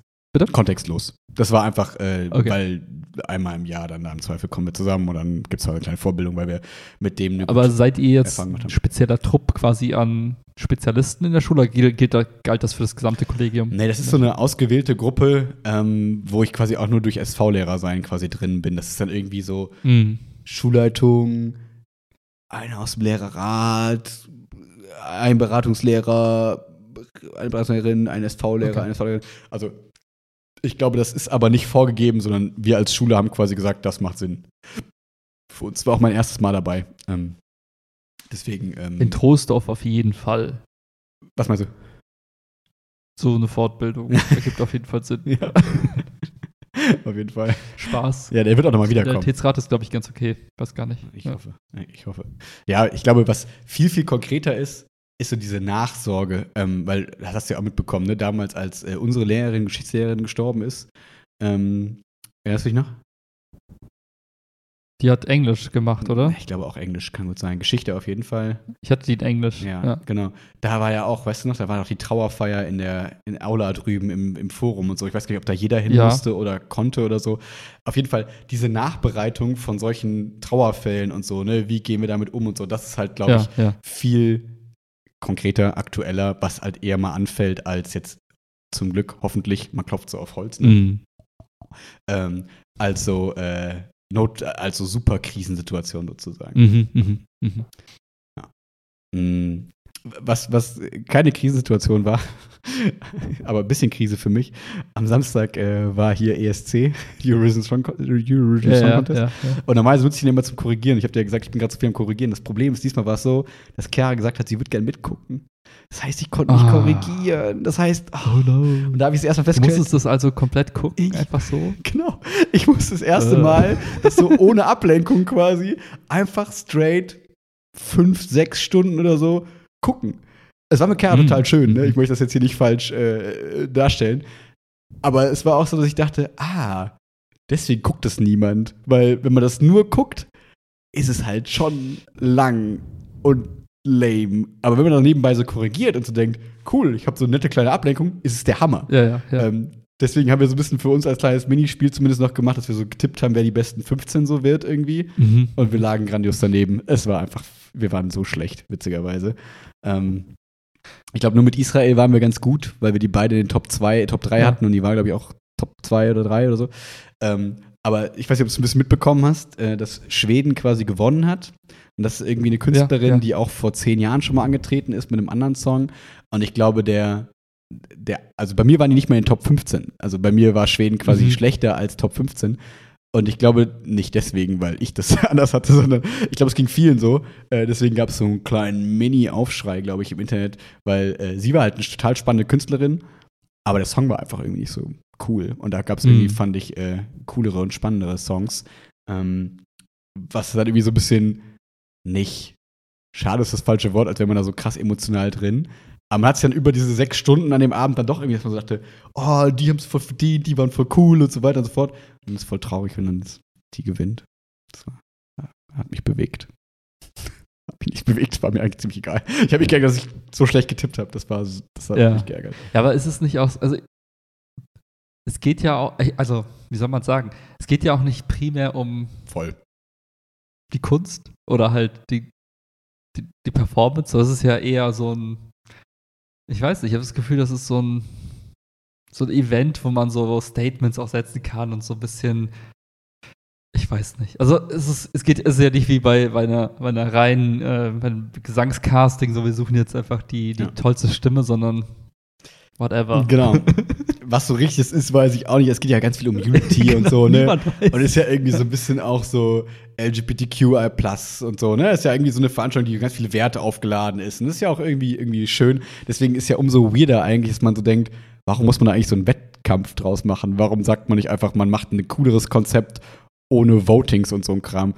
Mhm. Keine Ahnung, Mhm. weiß ich nicht, ob das schon mal so war oder ob es das mal gab, aber das würde der Veranstaltung auch, glaube ich, ganz gut stehen. Und natürlich, was ganz witzig ist, dass man jetzt, äh, also was Twitter und die Zeitung ist natürlich voll in Deutschland, dass äh, Deutschland wieder letzter geworden ist. Ähm, wie ich finde, war bei meinen, war bei mir Top 9 tatsächlich. Ich fand's ganz cool. Ähm, Lord of the Lost ist so bis äh, Blood and Glitter was, war so ein bisschen eine rockige Sache irgendwie.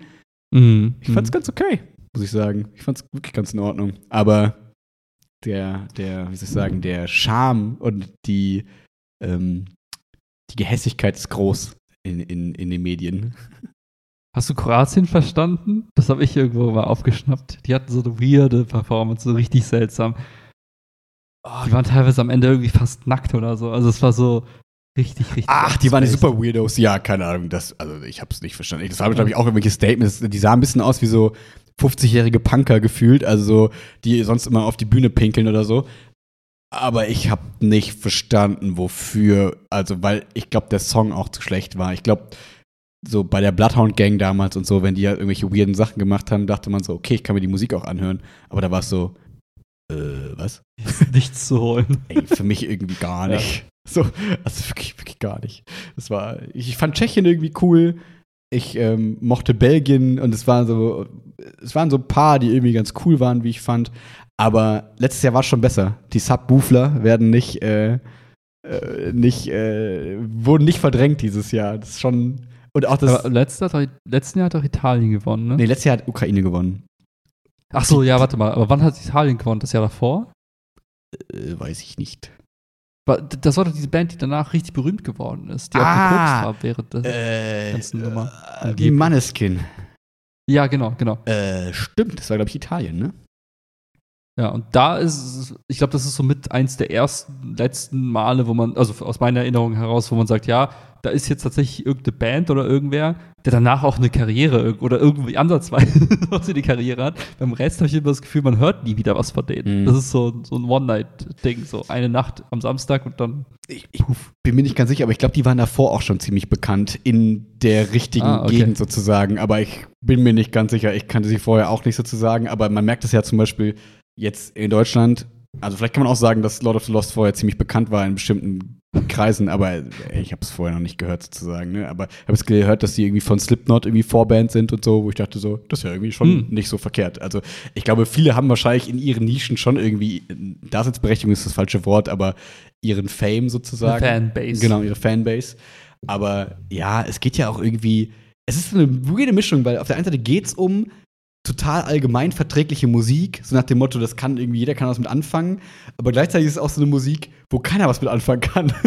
Ganz häufig, weil, wie gesagt, diese Lieder jetzt ja, Ja, wahrscheinlich nicht in den Spotify Top 100 die ganze Zeit auftauchen, weil irgendwie hört es dann doch keiner. Aber eigentlich sollten das ja genau Lieder sein, die genau so sind, dass sie überall auf der ganzen Welt dann eigentlich rund um die Uhr laufen. So wie von den Subwooflern letztes Jahr.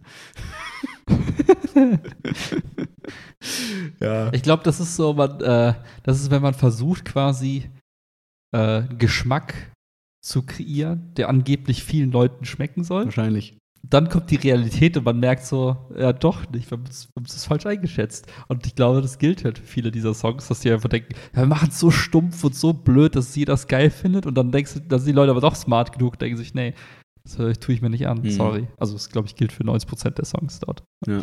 Du musst dir mal Finnland anhören. Daran scheiden sich so ein bisschen die Geister. Das war so ein bisschen so eine Electric Callboy, ähm, Deichkind-Nummer, so ein bisschen, also so ein bisschen Rumgeschrei, Aha, aha. viele Elektrobeats und so. Und das Problem ist, ich fand die Performance auf der, ich bin eigentlich ein Fan von weirden Sachen, aber ich fand irgendwie ihn nicht besonders sympathisch auf der Bühne und fand Mhm, das mhm. irgendwie alles nicht so ansprechend. Und dadurch hat es für mich den Song voll verbrannt. Aber jetzt von vielen, die, also vielen, von zwei Leuten, äh, die ähm, den Song quasi vorher auf Spotify gehört haben und nicht das Video geguckt haben, die haben quasi gesagt so, hey, solider Song. Und ich könnte mir auch vorstellen, dass hätte ich nicht das Video dazu geguckt, ich muss mir ihn nochmal nachher in Ruhe anhören, dass ich ihn eigentlich ganz geil finde, weil ich eigentlich mit sowas ganz gut was anfangen kann. Nur vielleicht für Ja, mich ja. an dem Abend auf dieser Bühne, der einfach falsch, also für mich deplatziert war sozusagen. Ähm, weil der ist, glaube ich, auch sogar Zweiter geworden. Also sie sind dann auch Zweiter geworden mit einer Nummer, also von der Jury irgendwie relativ schlecht bewertet gewesen, aber dann vom Publikum mega viele Punkte bekommen, weil die den irgendwie super fanden. Weil es halt ein bisschen was anderes Warte mal, war Finnland dieses Cha-Cha-Ding? Genau. Ich glaube, das habe ich sogar gesehen. Ja, der Typ mit der grünen Jacke und den Piercings Ja, und ja, der ja, Zunge ja. und viel Zunge und so. Ja, ja, ja doch, ich erinnere mich. Doch, das, das kriege ich noch zusammen. Ja, aber ich glaube, den muss ich mir gleich nochmal anhören, ob der mir wirklich einfach nicht gefällt, der Song, weil ich könnte mir vorstellen, dass er Potenzial hat, dass er mir gefallen könnte. Oder ob er einfach für mich an diesem Abend nicht da so richtig hinpasste irgendwie. irgendwie. Naja. Ähm, das zum kleinen ESC-Ding. Was, wenn jetzt Chiara auch anfängt, Jahr? Guckst, NHL zu guckst nochmal mit Klausur? Oder? ja, mal gucken, ob es jetzt Tradition gibt. Ich glaube, also ich habe ein gutes Foto von Chiara gemacht, als sie neben mir einfach eingeschlafen ist. Ähm, ich weiß nicht, wie begeistert sie davon war. Aber mal gucken. Vielleicht finden wir ein cooleres Ritual als das. ich glaube, Ich glaube, da gibt es so ein, zwei Sachen. ich glaube auch, dass Lehne dich mal weiter aus dem Fenster, aber da wird es Besseres geben. gibt als das. Nee, deswegen nur das ist der Punkt dazu, weswegen wir darauf gekommen sind, weil ähm, bisschen jetzt wieder Podcast-nerdy Schiene, ähm, weil hier Olli Schutz und Jan Böhmermann von hier Fest und Flauschig, die haben sich immer so ins Rennen gebracht, dass sie das gerne kommentieren würden für Deutschland, weil Peter Urban ja so alt ist und keine Ahnung was und niemand mehr anspricht so in Deutschland. Mhm, mhm. Ähm, natürlich wurde daraus nichts sozusagen, aber die Österreicher haben quasi angefragt und gesagt so, ey, wenn ihr Bock habt, könnt ihr für uns das kommentieren. Und wir haben das Hm. quasi mit dem Kommentar von den beiden dann geguckt, die waren auch dann quasi da und haben mal so ein bisschen aus Ah, so einer Art Fanperspektive über den ESC berichtet und so ein bisschen. Und das war halt nochmal so eine Ebene, die halt irgendwie ganz nett war, die irgendwie ganz interessant war. Ähm, äh, jetzt auch nicht Aber habt ihr spektakulär, nach, im. Nachhinein im Podcast gehört oder habt ihr quasi direkt live die Kommentare Korrekt. von denen gehört? Korrekt, das war Wo, einfach dann, ORF, äh, oder? Genau, du hast ja dann runtergeladen, die ORF.net-App irgendwie auf deinen Fernseher und dann konntest du da Geil. quasi im Livestream, da war ein großes Bild, war quasi immer das und ein kleines Bild rechts waren die in ihrer Stinkebox quasi ähm, und die Ah. das kommentiert haben. Das, das ist wie für mich vor zwei Wochen war das, glaube ich, äh, die Krönung von König Charlito? 3, irgendwas. Ähm, da gab es von Sat 1 quasi so eine Stunde mit Sat. Joko und 1? Klaas. Stimmt, die haben Ja. verloren. Stimmt, die haben verloren hier bei Joko und Klaas gegen Pro7. So, und dann mussten die, das war, das war richtig unterhaltsam für mich, weil ich habe das nicht, nicht richtig geguckt, aber dann habe ich kurz irgendwie eingeschaltet und dann ähm, waren, wie beschreibe ich das am besten, so die, die handerlesene Royal Elite Expertengruppe, bestehend aus irgendwie fünf random Charakteren, die, die mir echt mein Herz gebrochen haben, weil ich mir denke, was, wie, wie trist muss dein Leben sein, dass du dich Tag und Nacht mit den Royals beschäftigst. so, und dann gab es Joko und Klaas in einem anderen Studio. Das heißt, die waren nicht vor Ort zusammen, aber die haben die ganze Zeit so hin und her geswappt. So, Mhm. und dann hast du richtig gemerkt, wie die sich so gebettelt haben. Joko und Klaas hat das so voll nicht ernst genommen und nur Scheiße gelabert. Und dann so, ah, wir müssen jetzt mal ganz kurz dazwischen schalten. Jetzt gerade ein wichtiger Moment, jetzt wird gerade irgendwie die Kutsche gezeigt.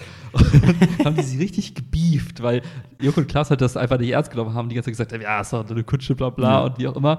Und die so, ja, nee, das ist voll wichtig und oh, ihr kennt euch gar nicht aus. Das ist ja deren Blödel. Daseinsberechtigung, ne? Ja, und das war mal richtig witzig, weil dieser Beef zwischen diesen zwei Gruppen einfach das Witzige war. Mhm. Ja, also ne, der Reaction-Content kommt quasi ins Fernsehen mittlerweile. so, nicht mehr nur auf Ja. Twitch und so. Weißt du eigentlich, ob das, ähm, wie da die rechtliche Lage ist? Also könnte ich jetzt quasi einfach so, so Sat 1 Schnipsel mir nehmen, so vor 20 Minuten, könnte das so kommentieren und hin und her schnibbeln oder ist ein No-No? Also, es gibt ja, ich kann es dir nur sagen, anhand eines Beispiels zum Beispiel, ähm, es gibt so ein RTL-Video, das heißt Train Your Baby Like a Dog, da haben wir bestimmt auch schon mal drüber gesprochen irgendwie äh, vor Mhm, drei Podcasts, ne? 100% nicht. Das ist so, das war so wie die Super Nanny quasi ein Format von RTL, wo sie dachten, das wäre voll die gute Idee, so mit klassischer und operanter Konditionierung Kinder zu erziehen, dass sie dann wie so mit dem Klicker quasi so Kinder erziehen und dann also ja, und Mhm. das ist, wie man sich vorstellen kann, sehr kontrovers gewesen. Das war dann mein Unterrichtseinstieg für diese Phase letztes Jahr. Nur äh, mittlerweile Mhm. sind die Videos alle runtergenommen. Aber was es noch gibt, sind die Reaction-Videos. Und es gibt wirklich so, ähm, also Videos, wo das halt kommentiert wird. Nur mein Gefühl ist, ähm, das sind dann 20 Minuten, von denen ist aber der Hauptcontent aus dem Video drei Minuten, vier Minuten. Der Rest ist Commentary sozusagen. Ich könnte mir vorstellen, dass es erstens eine, eine, eine Frage ist, was ja ganz oft bei so rechte Sachen sind, wenn es um solche Sachen geht. Ist es dein eigener Content oder ist es Fremdcontent, den du sozusagen kommentierst? Oder gibt dein Kommentar einen interpretierst den Content quasi neu in einer gewissen Form und Mhm, dadurch ist es mhm. quasi dann deins. Ähm, ich glaube, was aber immer passieren kann, ist, dass die Sender dir sozusagen die Rechte wegstriken, wenn sie wollen, sozusagen. Die Frage ist, ob sie es halt merken, ne? Aber ich glaube, ganz so einfach ist es nicht, weil, äh, sorry, nur so ein bisschen Gedanken dazu, weil ich mit Chiara ja immer hier so ähm, Trash-TV gucken darf, kommentiert von einer YouTuberin. Und äh, die hat, glaube ich, einen Vertrag mit RTL, Mhm, weswegen mhm. sie bestimmte Szenen zeigen darf, sozusagen. Oder viel, viel relativ viel zeigen darf. Aber das ist alles super Okay. hartes Halbwissen. Ja, ich war nur interessiert, weil ich das im englischsprachigen YouTube relativ häufig sehe, dass dann irgendwie, weiß ich nicht, teilweise halt einfach so, weiß nicht, fünf Viertelstunde NTV genommen wird und dann drei Minuten davon beispielsweise irgendwie komment also Mhm. tatsächlich gezeigt werden und der Rest wird so kommentiert. Das scheint so ein Ding zu sein tatsächlich. Und ich habe ja gedacht, gibt es das im deutschsprachigen Raum auch? Also wird das auch gezeigt? Weil das ja auch relativ easy Content auch sein Voll. kann, den du produzieren kannst, ne? Ich glaube, der einzige Punkt, der mir da noch einfällt, ist, ich glaube, was klar ist in Deutschland, es ist halt nicht monetarisierbar dann. Ich glaube, das ist immer deswegen, dass wenig Leute machen. Ah, okay. Ich glaube, weil dann, da geht es immer darum, ist es hier dieses Dollarzeichen an oder aus. Ich glaube, Ja, ähm, der RTL in dem Beispiel kann zum Beispiel dein Video claimen und dann kriegen die einfach die Einnahmen von deinem Video. Und dadurch Mm. ist das quasi unattraktiv, glaube ich, für Streamerinnen und Streamer oder YouTuber sozusagen, YouTuberinnen und Ja, YouTuber. ja, ja. Ähm, weil die dann quasi kein Cash mit dem Video machen. Deswegen machen sie es vielleicht weniger. Ich könnte mir vorstellen, dass es irgendwie erlaubt ist, aber kriegst halt nichts dafür im Zweifel sozusagen. Beziehungsweise der andere kriegt was dafür. Ja, so ein Revenue Share wäre dann gut, dass man sich das dann aufteilt. Das fände ich noch fair, dass man sagt, okay, Ja. ich habe 50% von deinem Content genutzt und 50% von mir, also kriegen wir halb halb. Aber gut. Also äh, Wilma Ist ja so, Reaction dass- äh, kommt bald. Ja, Alter, sagst was meinst du, wie viele Leute sich das anhören würden, wenn wir den Eurovision Song Contest kommentieren würden, sechs Stunden? Drei.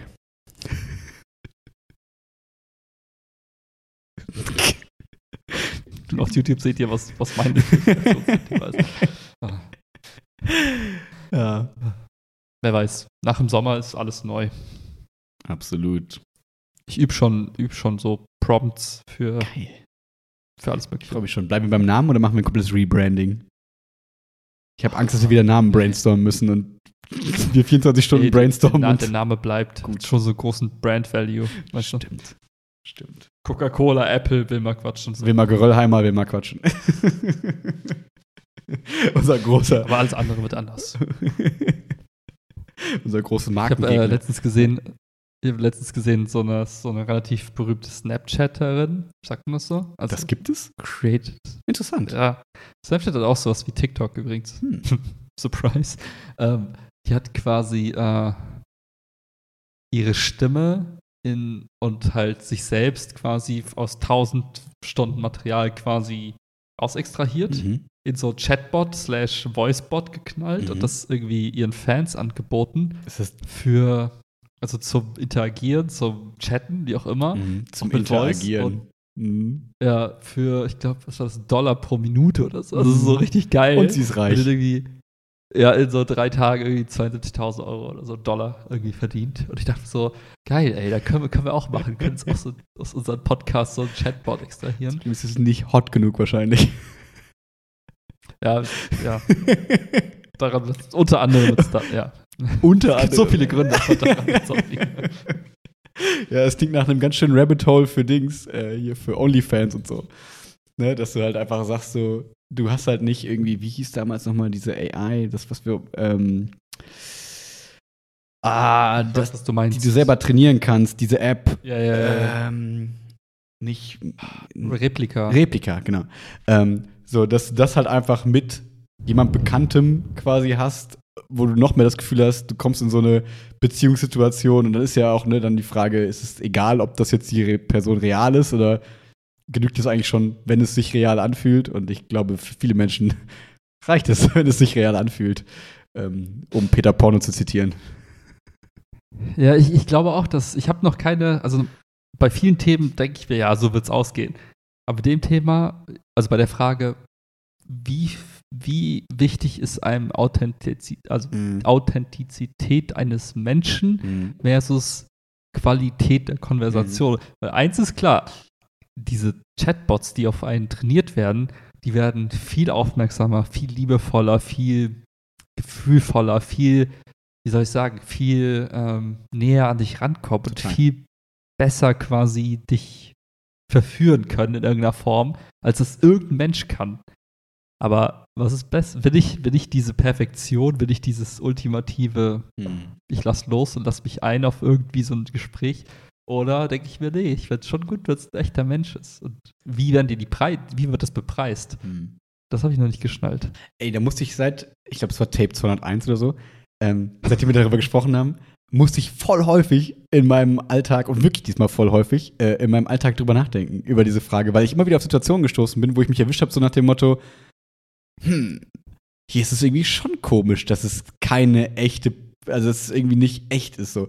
Ne? Wenn ich zum Beispiel hier Lost Tapes von Linkin Park gehört habe, so, ne, dann war es auf einmal so, hm, irgendwie schon komisch. Und dann in einer anderen Situation dachte ich mir so, oh, kann das nicht irgendwie optimierter und besser und irgendwie cooler sein? Ist mir doch egal, ob da jetzt ein Mensch hinter sitzt oder nicht. Und ich glaube, gerade bei Kunst und so, genau, da, da habe ich nämlich auch gemerkt, weil ähm, zum Beispiel, ne, das Video hier hinten, äh, das, das Bild hinten hinter mir, ne, das ist ja, Ja, ja. von einer Schülerin quasi gemalt und hat mich, also fand ich einfach super cool, so, das, äh, ne, große Ehre, große Freude so für mich. Und ich glaube, wenn ich das jetzt einfach AI-generated hätte, dann fände ich es immer noch ähm, quasi optisch super cool. Aber ich glaube, es würde nicht da hängen. Mhm. So, ne? Und so ehrlich muss ich zu mir sein, als jemand, der letztes Mal noch im Podcast gesagt hat, ja, ich glaube, mir wäre es relativ egal. Und ich glaube, das kommt ganz drauf an, weil auch bei, selbst wenn ich kein großer Cineast bin und nicht so mega den Plan habe von Filmen und so weiter und so fort, wenn wir ne, letztes Mal über Guys of the Galaxy gesprochen haben, so James Gunn, der alle drei ähm, Guys of the Galaxy Filme gemacht hat, irgendwie so eine Art, er möchte sein Projekt auch zu Ende bringen und so. Irgendwie diese emotionale Komponente ist zwar Mhm, minimal, aber irgendwie macht die was mit mir. Was anders wäre als, also klar, die ersten AI-generated Filme werden auch irgendwas mit mir machen, weil ich es irgendwie spannend finde. Aber ich glaube, es geht ein bestimmter Kontext verloren. Außer, letzter Punkt, die AI geht hin und gibt sich auch Identitäten sozusagen, ne? Und dann ist es auf einmal so, ne, äh, AI Simpson sozusagen, der dann irgendwie ähm, seinen achten Film macht und so und auf einmal verbindest du ganz viel mit AI Simpson und dann weiß ich nicht, ob das mich nicht auch wieder packt. Also ob es mir einfach nur darum geht, ich habe noch so eine Ebene darüber und egal wie sie ist, oder muss es die menschliche Ebene sein? Das kann ich nicht so ganz sagen. Ich finde es halt super schwierig, das zu verallgemeinern oder da eine, eine Vorhersage zu machen. Weil für mich könnte ich das noch einordnen, so wie du es ja auch gerade gesagt hast, es kommt so ein bisschen darauf an. Und, aber es gibt ja auch Leute, die zahlen für OnlyFans. True. Das, also es ist für mich ja so fremd, dieser Gedanke, dass ich für so, also dass ich sowas überhaupt machen würde. Hm. Nicht, weil ich das jetzt irgendwie sage, dass das ganz schlimm ist und jeder soll machen, was er will, aber für mich käme das gar nicht in diesen Entscheidungsbaum. Mhm. So, ich, es gibt keinen Ast, der sagt, Willi abonniert OnlyFans irgendwas. Aber es gibt ja Menschen. Und ich frage mich halt, wie würden andere Menschen damit umgehen? Insbesondere die, die vielleicht nicht so ähm, gut aussehend, erfolgreich und unglaublich charmant und äh, Wie Ryan Gosling so toll sind. sind wie Brad Pitt und Ryan Gosling. Nee, aber ich kenne ähm, deine Poeten mittlerweile. Scheiße, ey.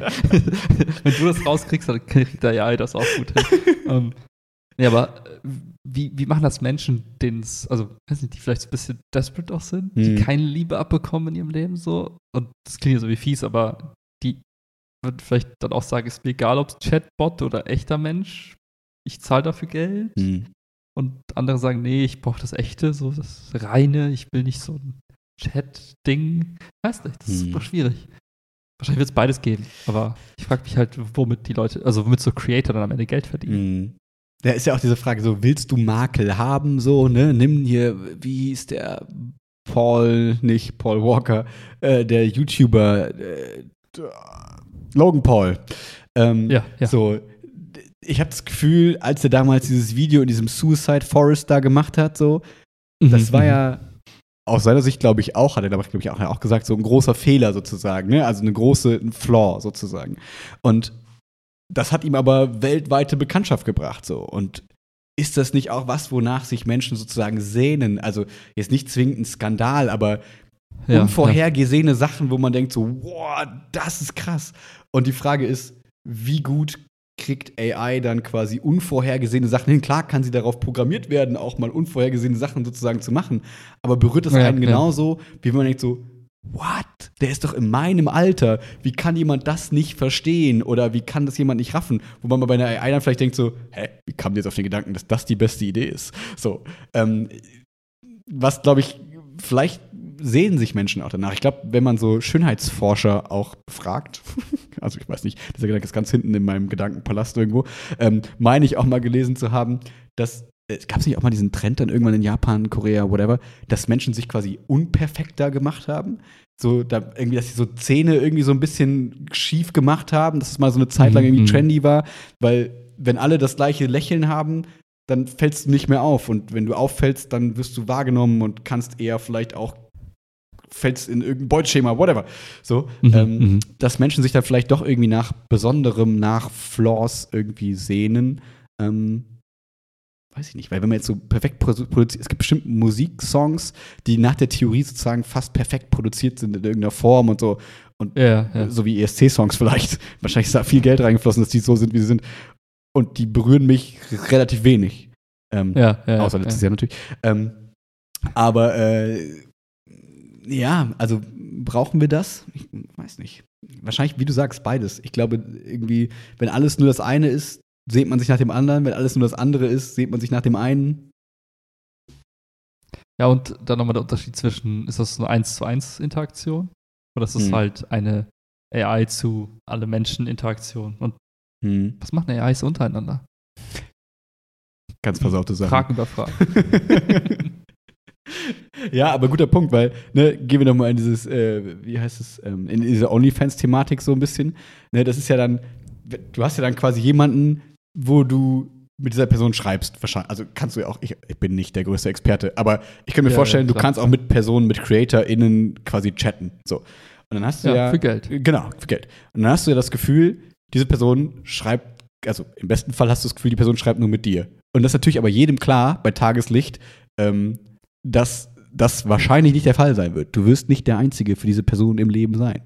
Ähm, und ist die Frage, macht das den Menschen was? Verdrängen die diesen Gedanken und denken so, nee, das ist jetzt unser One-on-One-Moment? Oder ist den Personen das vielleicht auch völlig klar und sagen so, ja, ich bin jetzt einer von 100 Tabs, die hier offen sind, in denen geschrieben wird. Ich zahle hier Ja, für Geld, aber ich finde es trotzdem mega cool und ich enjoy diese Experience gerade. Und Mhm, mhm. wahrscheinlich wird es beides geben. Und auch da, ne, ich glaube, der eine ist dann im Zweifel offener gegenüber, naja, es kann wegen mir auch im Zweifel eine AI sein, mit der ich da irgendwie schreibe. Wenn die mir das One-on-One-Gefühl gibt, ist doch irgendwie cool. Muss ich ja nicht wissen, wer dahinter steckt. Äh, siehe damals hier Sport 1 DSF 090 Telefonnummern. Da Mhm. saß der bärtige Mann am anderen Ende wahrscheinlich und hat hier irgendwie mit einer schönen Frauenstimme irgendwelche Sachen ins Ohr gesäuselt.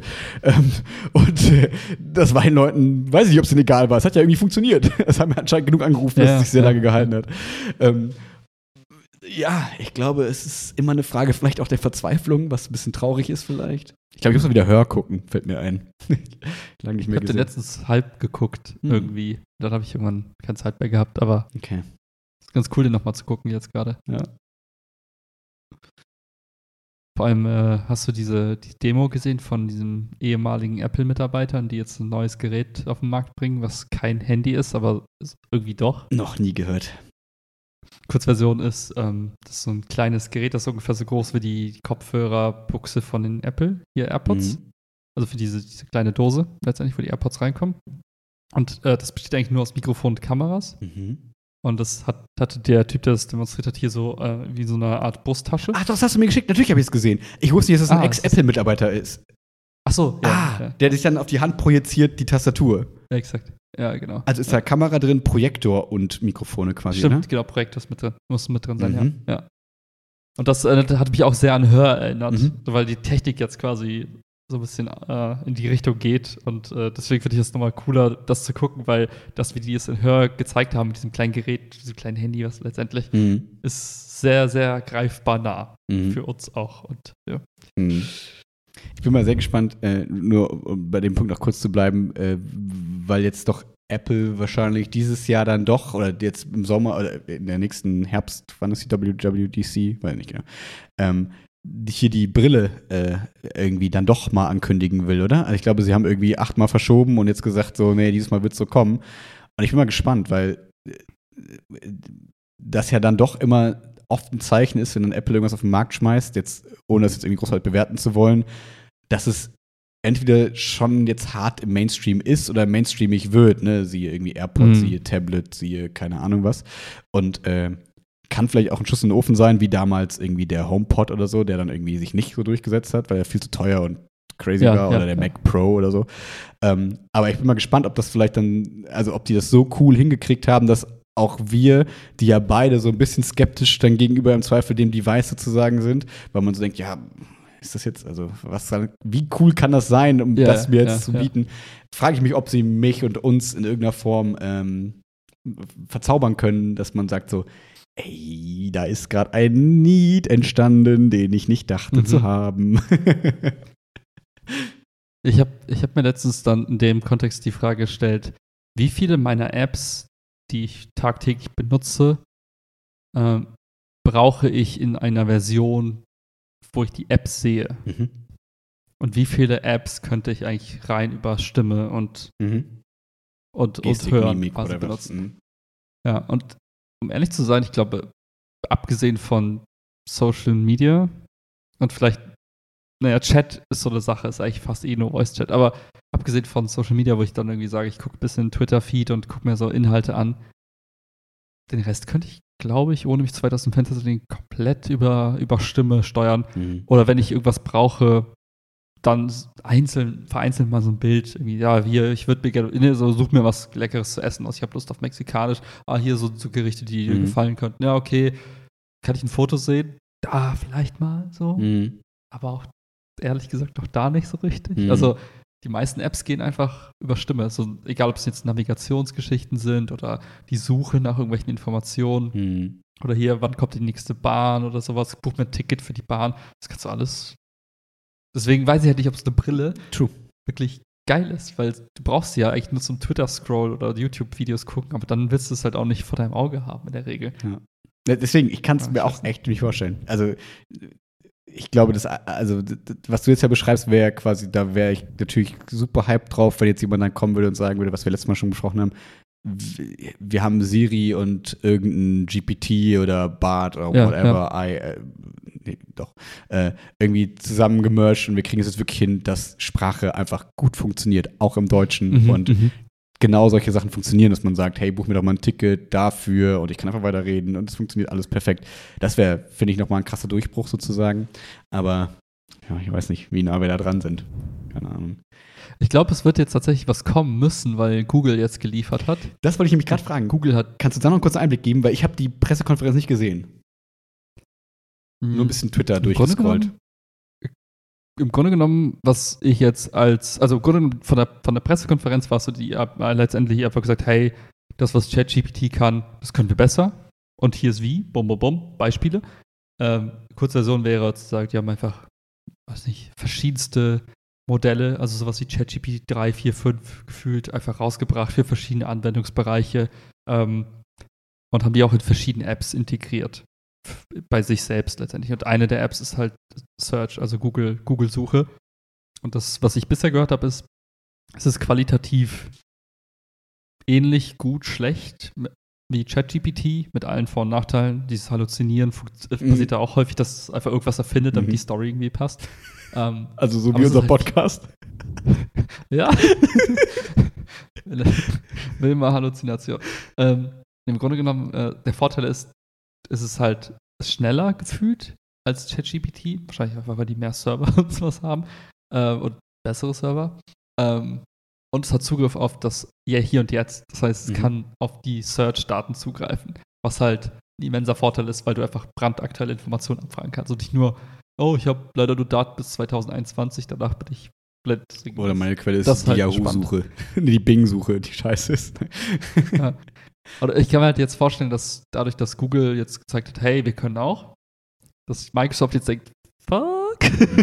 und Apple sich denkt, ja, es wird Zeit auch mal irgendwas zu machen, vielleicht. Mhm. Ja, also deswegen glaube ich tatsächlich, dass jetzt im Sommer eher da darauf der Fokus liegen wird und vielleicht diese Brille vielleicht für irgendwas eher berufliches, so quasi im Berufsalltag Mhm. oder für so krasse Design. Sportler, die Ach so. sagen, hey, ich bin jetzt, weiß ich, aber ich brauche irgendwie sowas vor meinen Augen, weiß ich, beim Skifahren oder so, I don't know.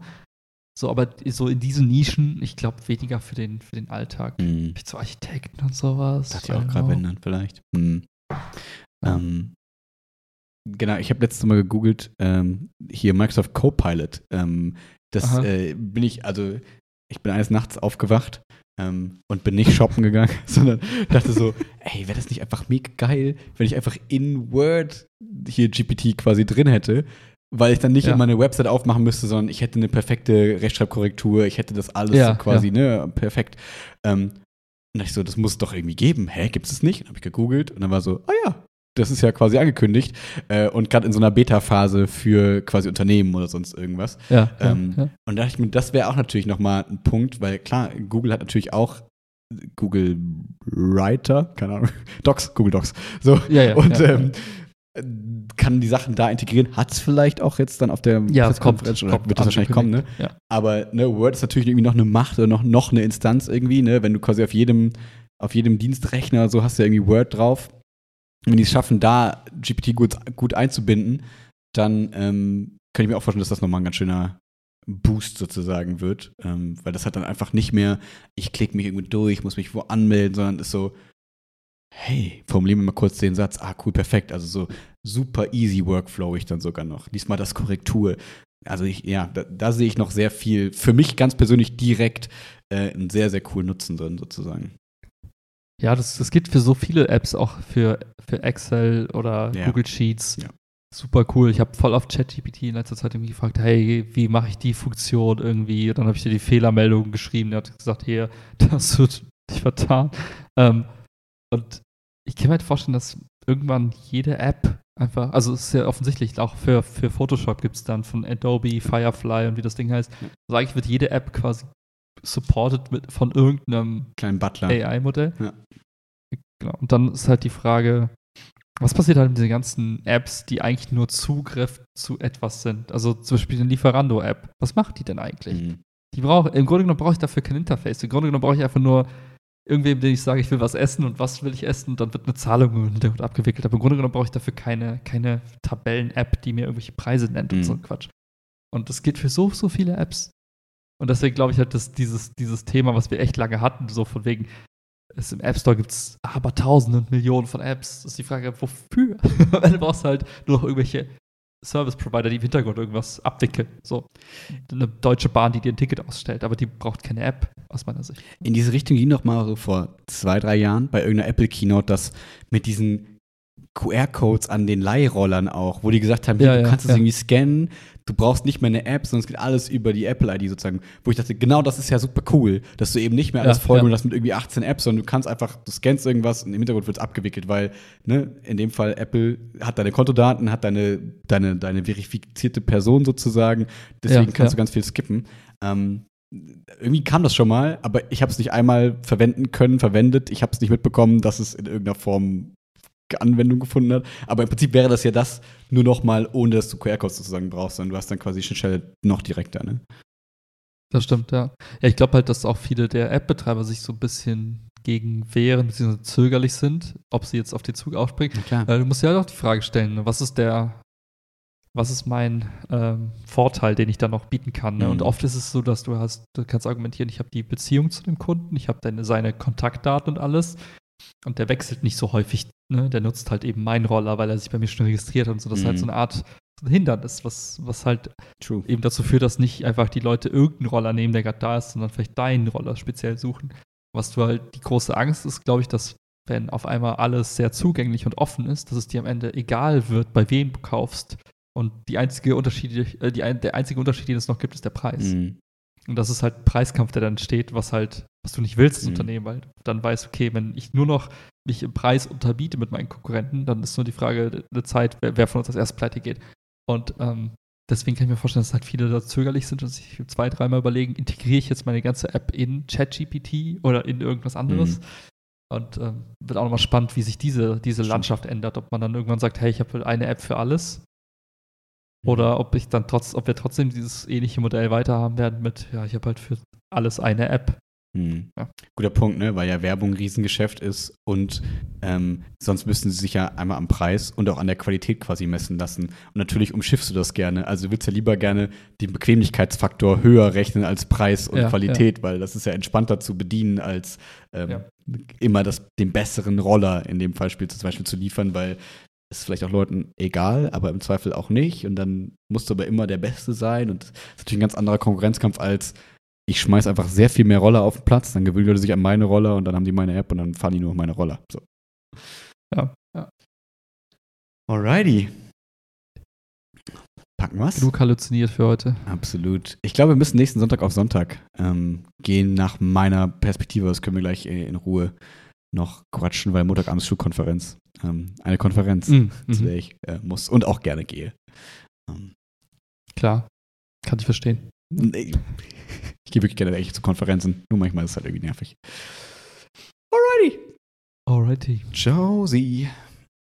Peace out.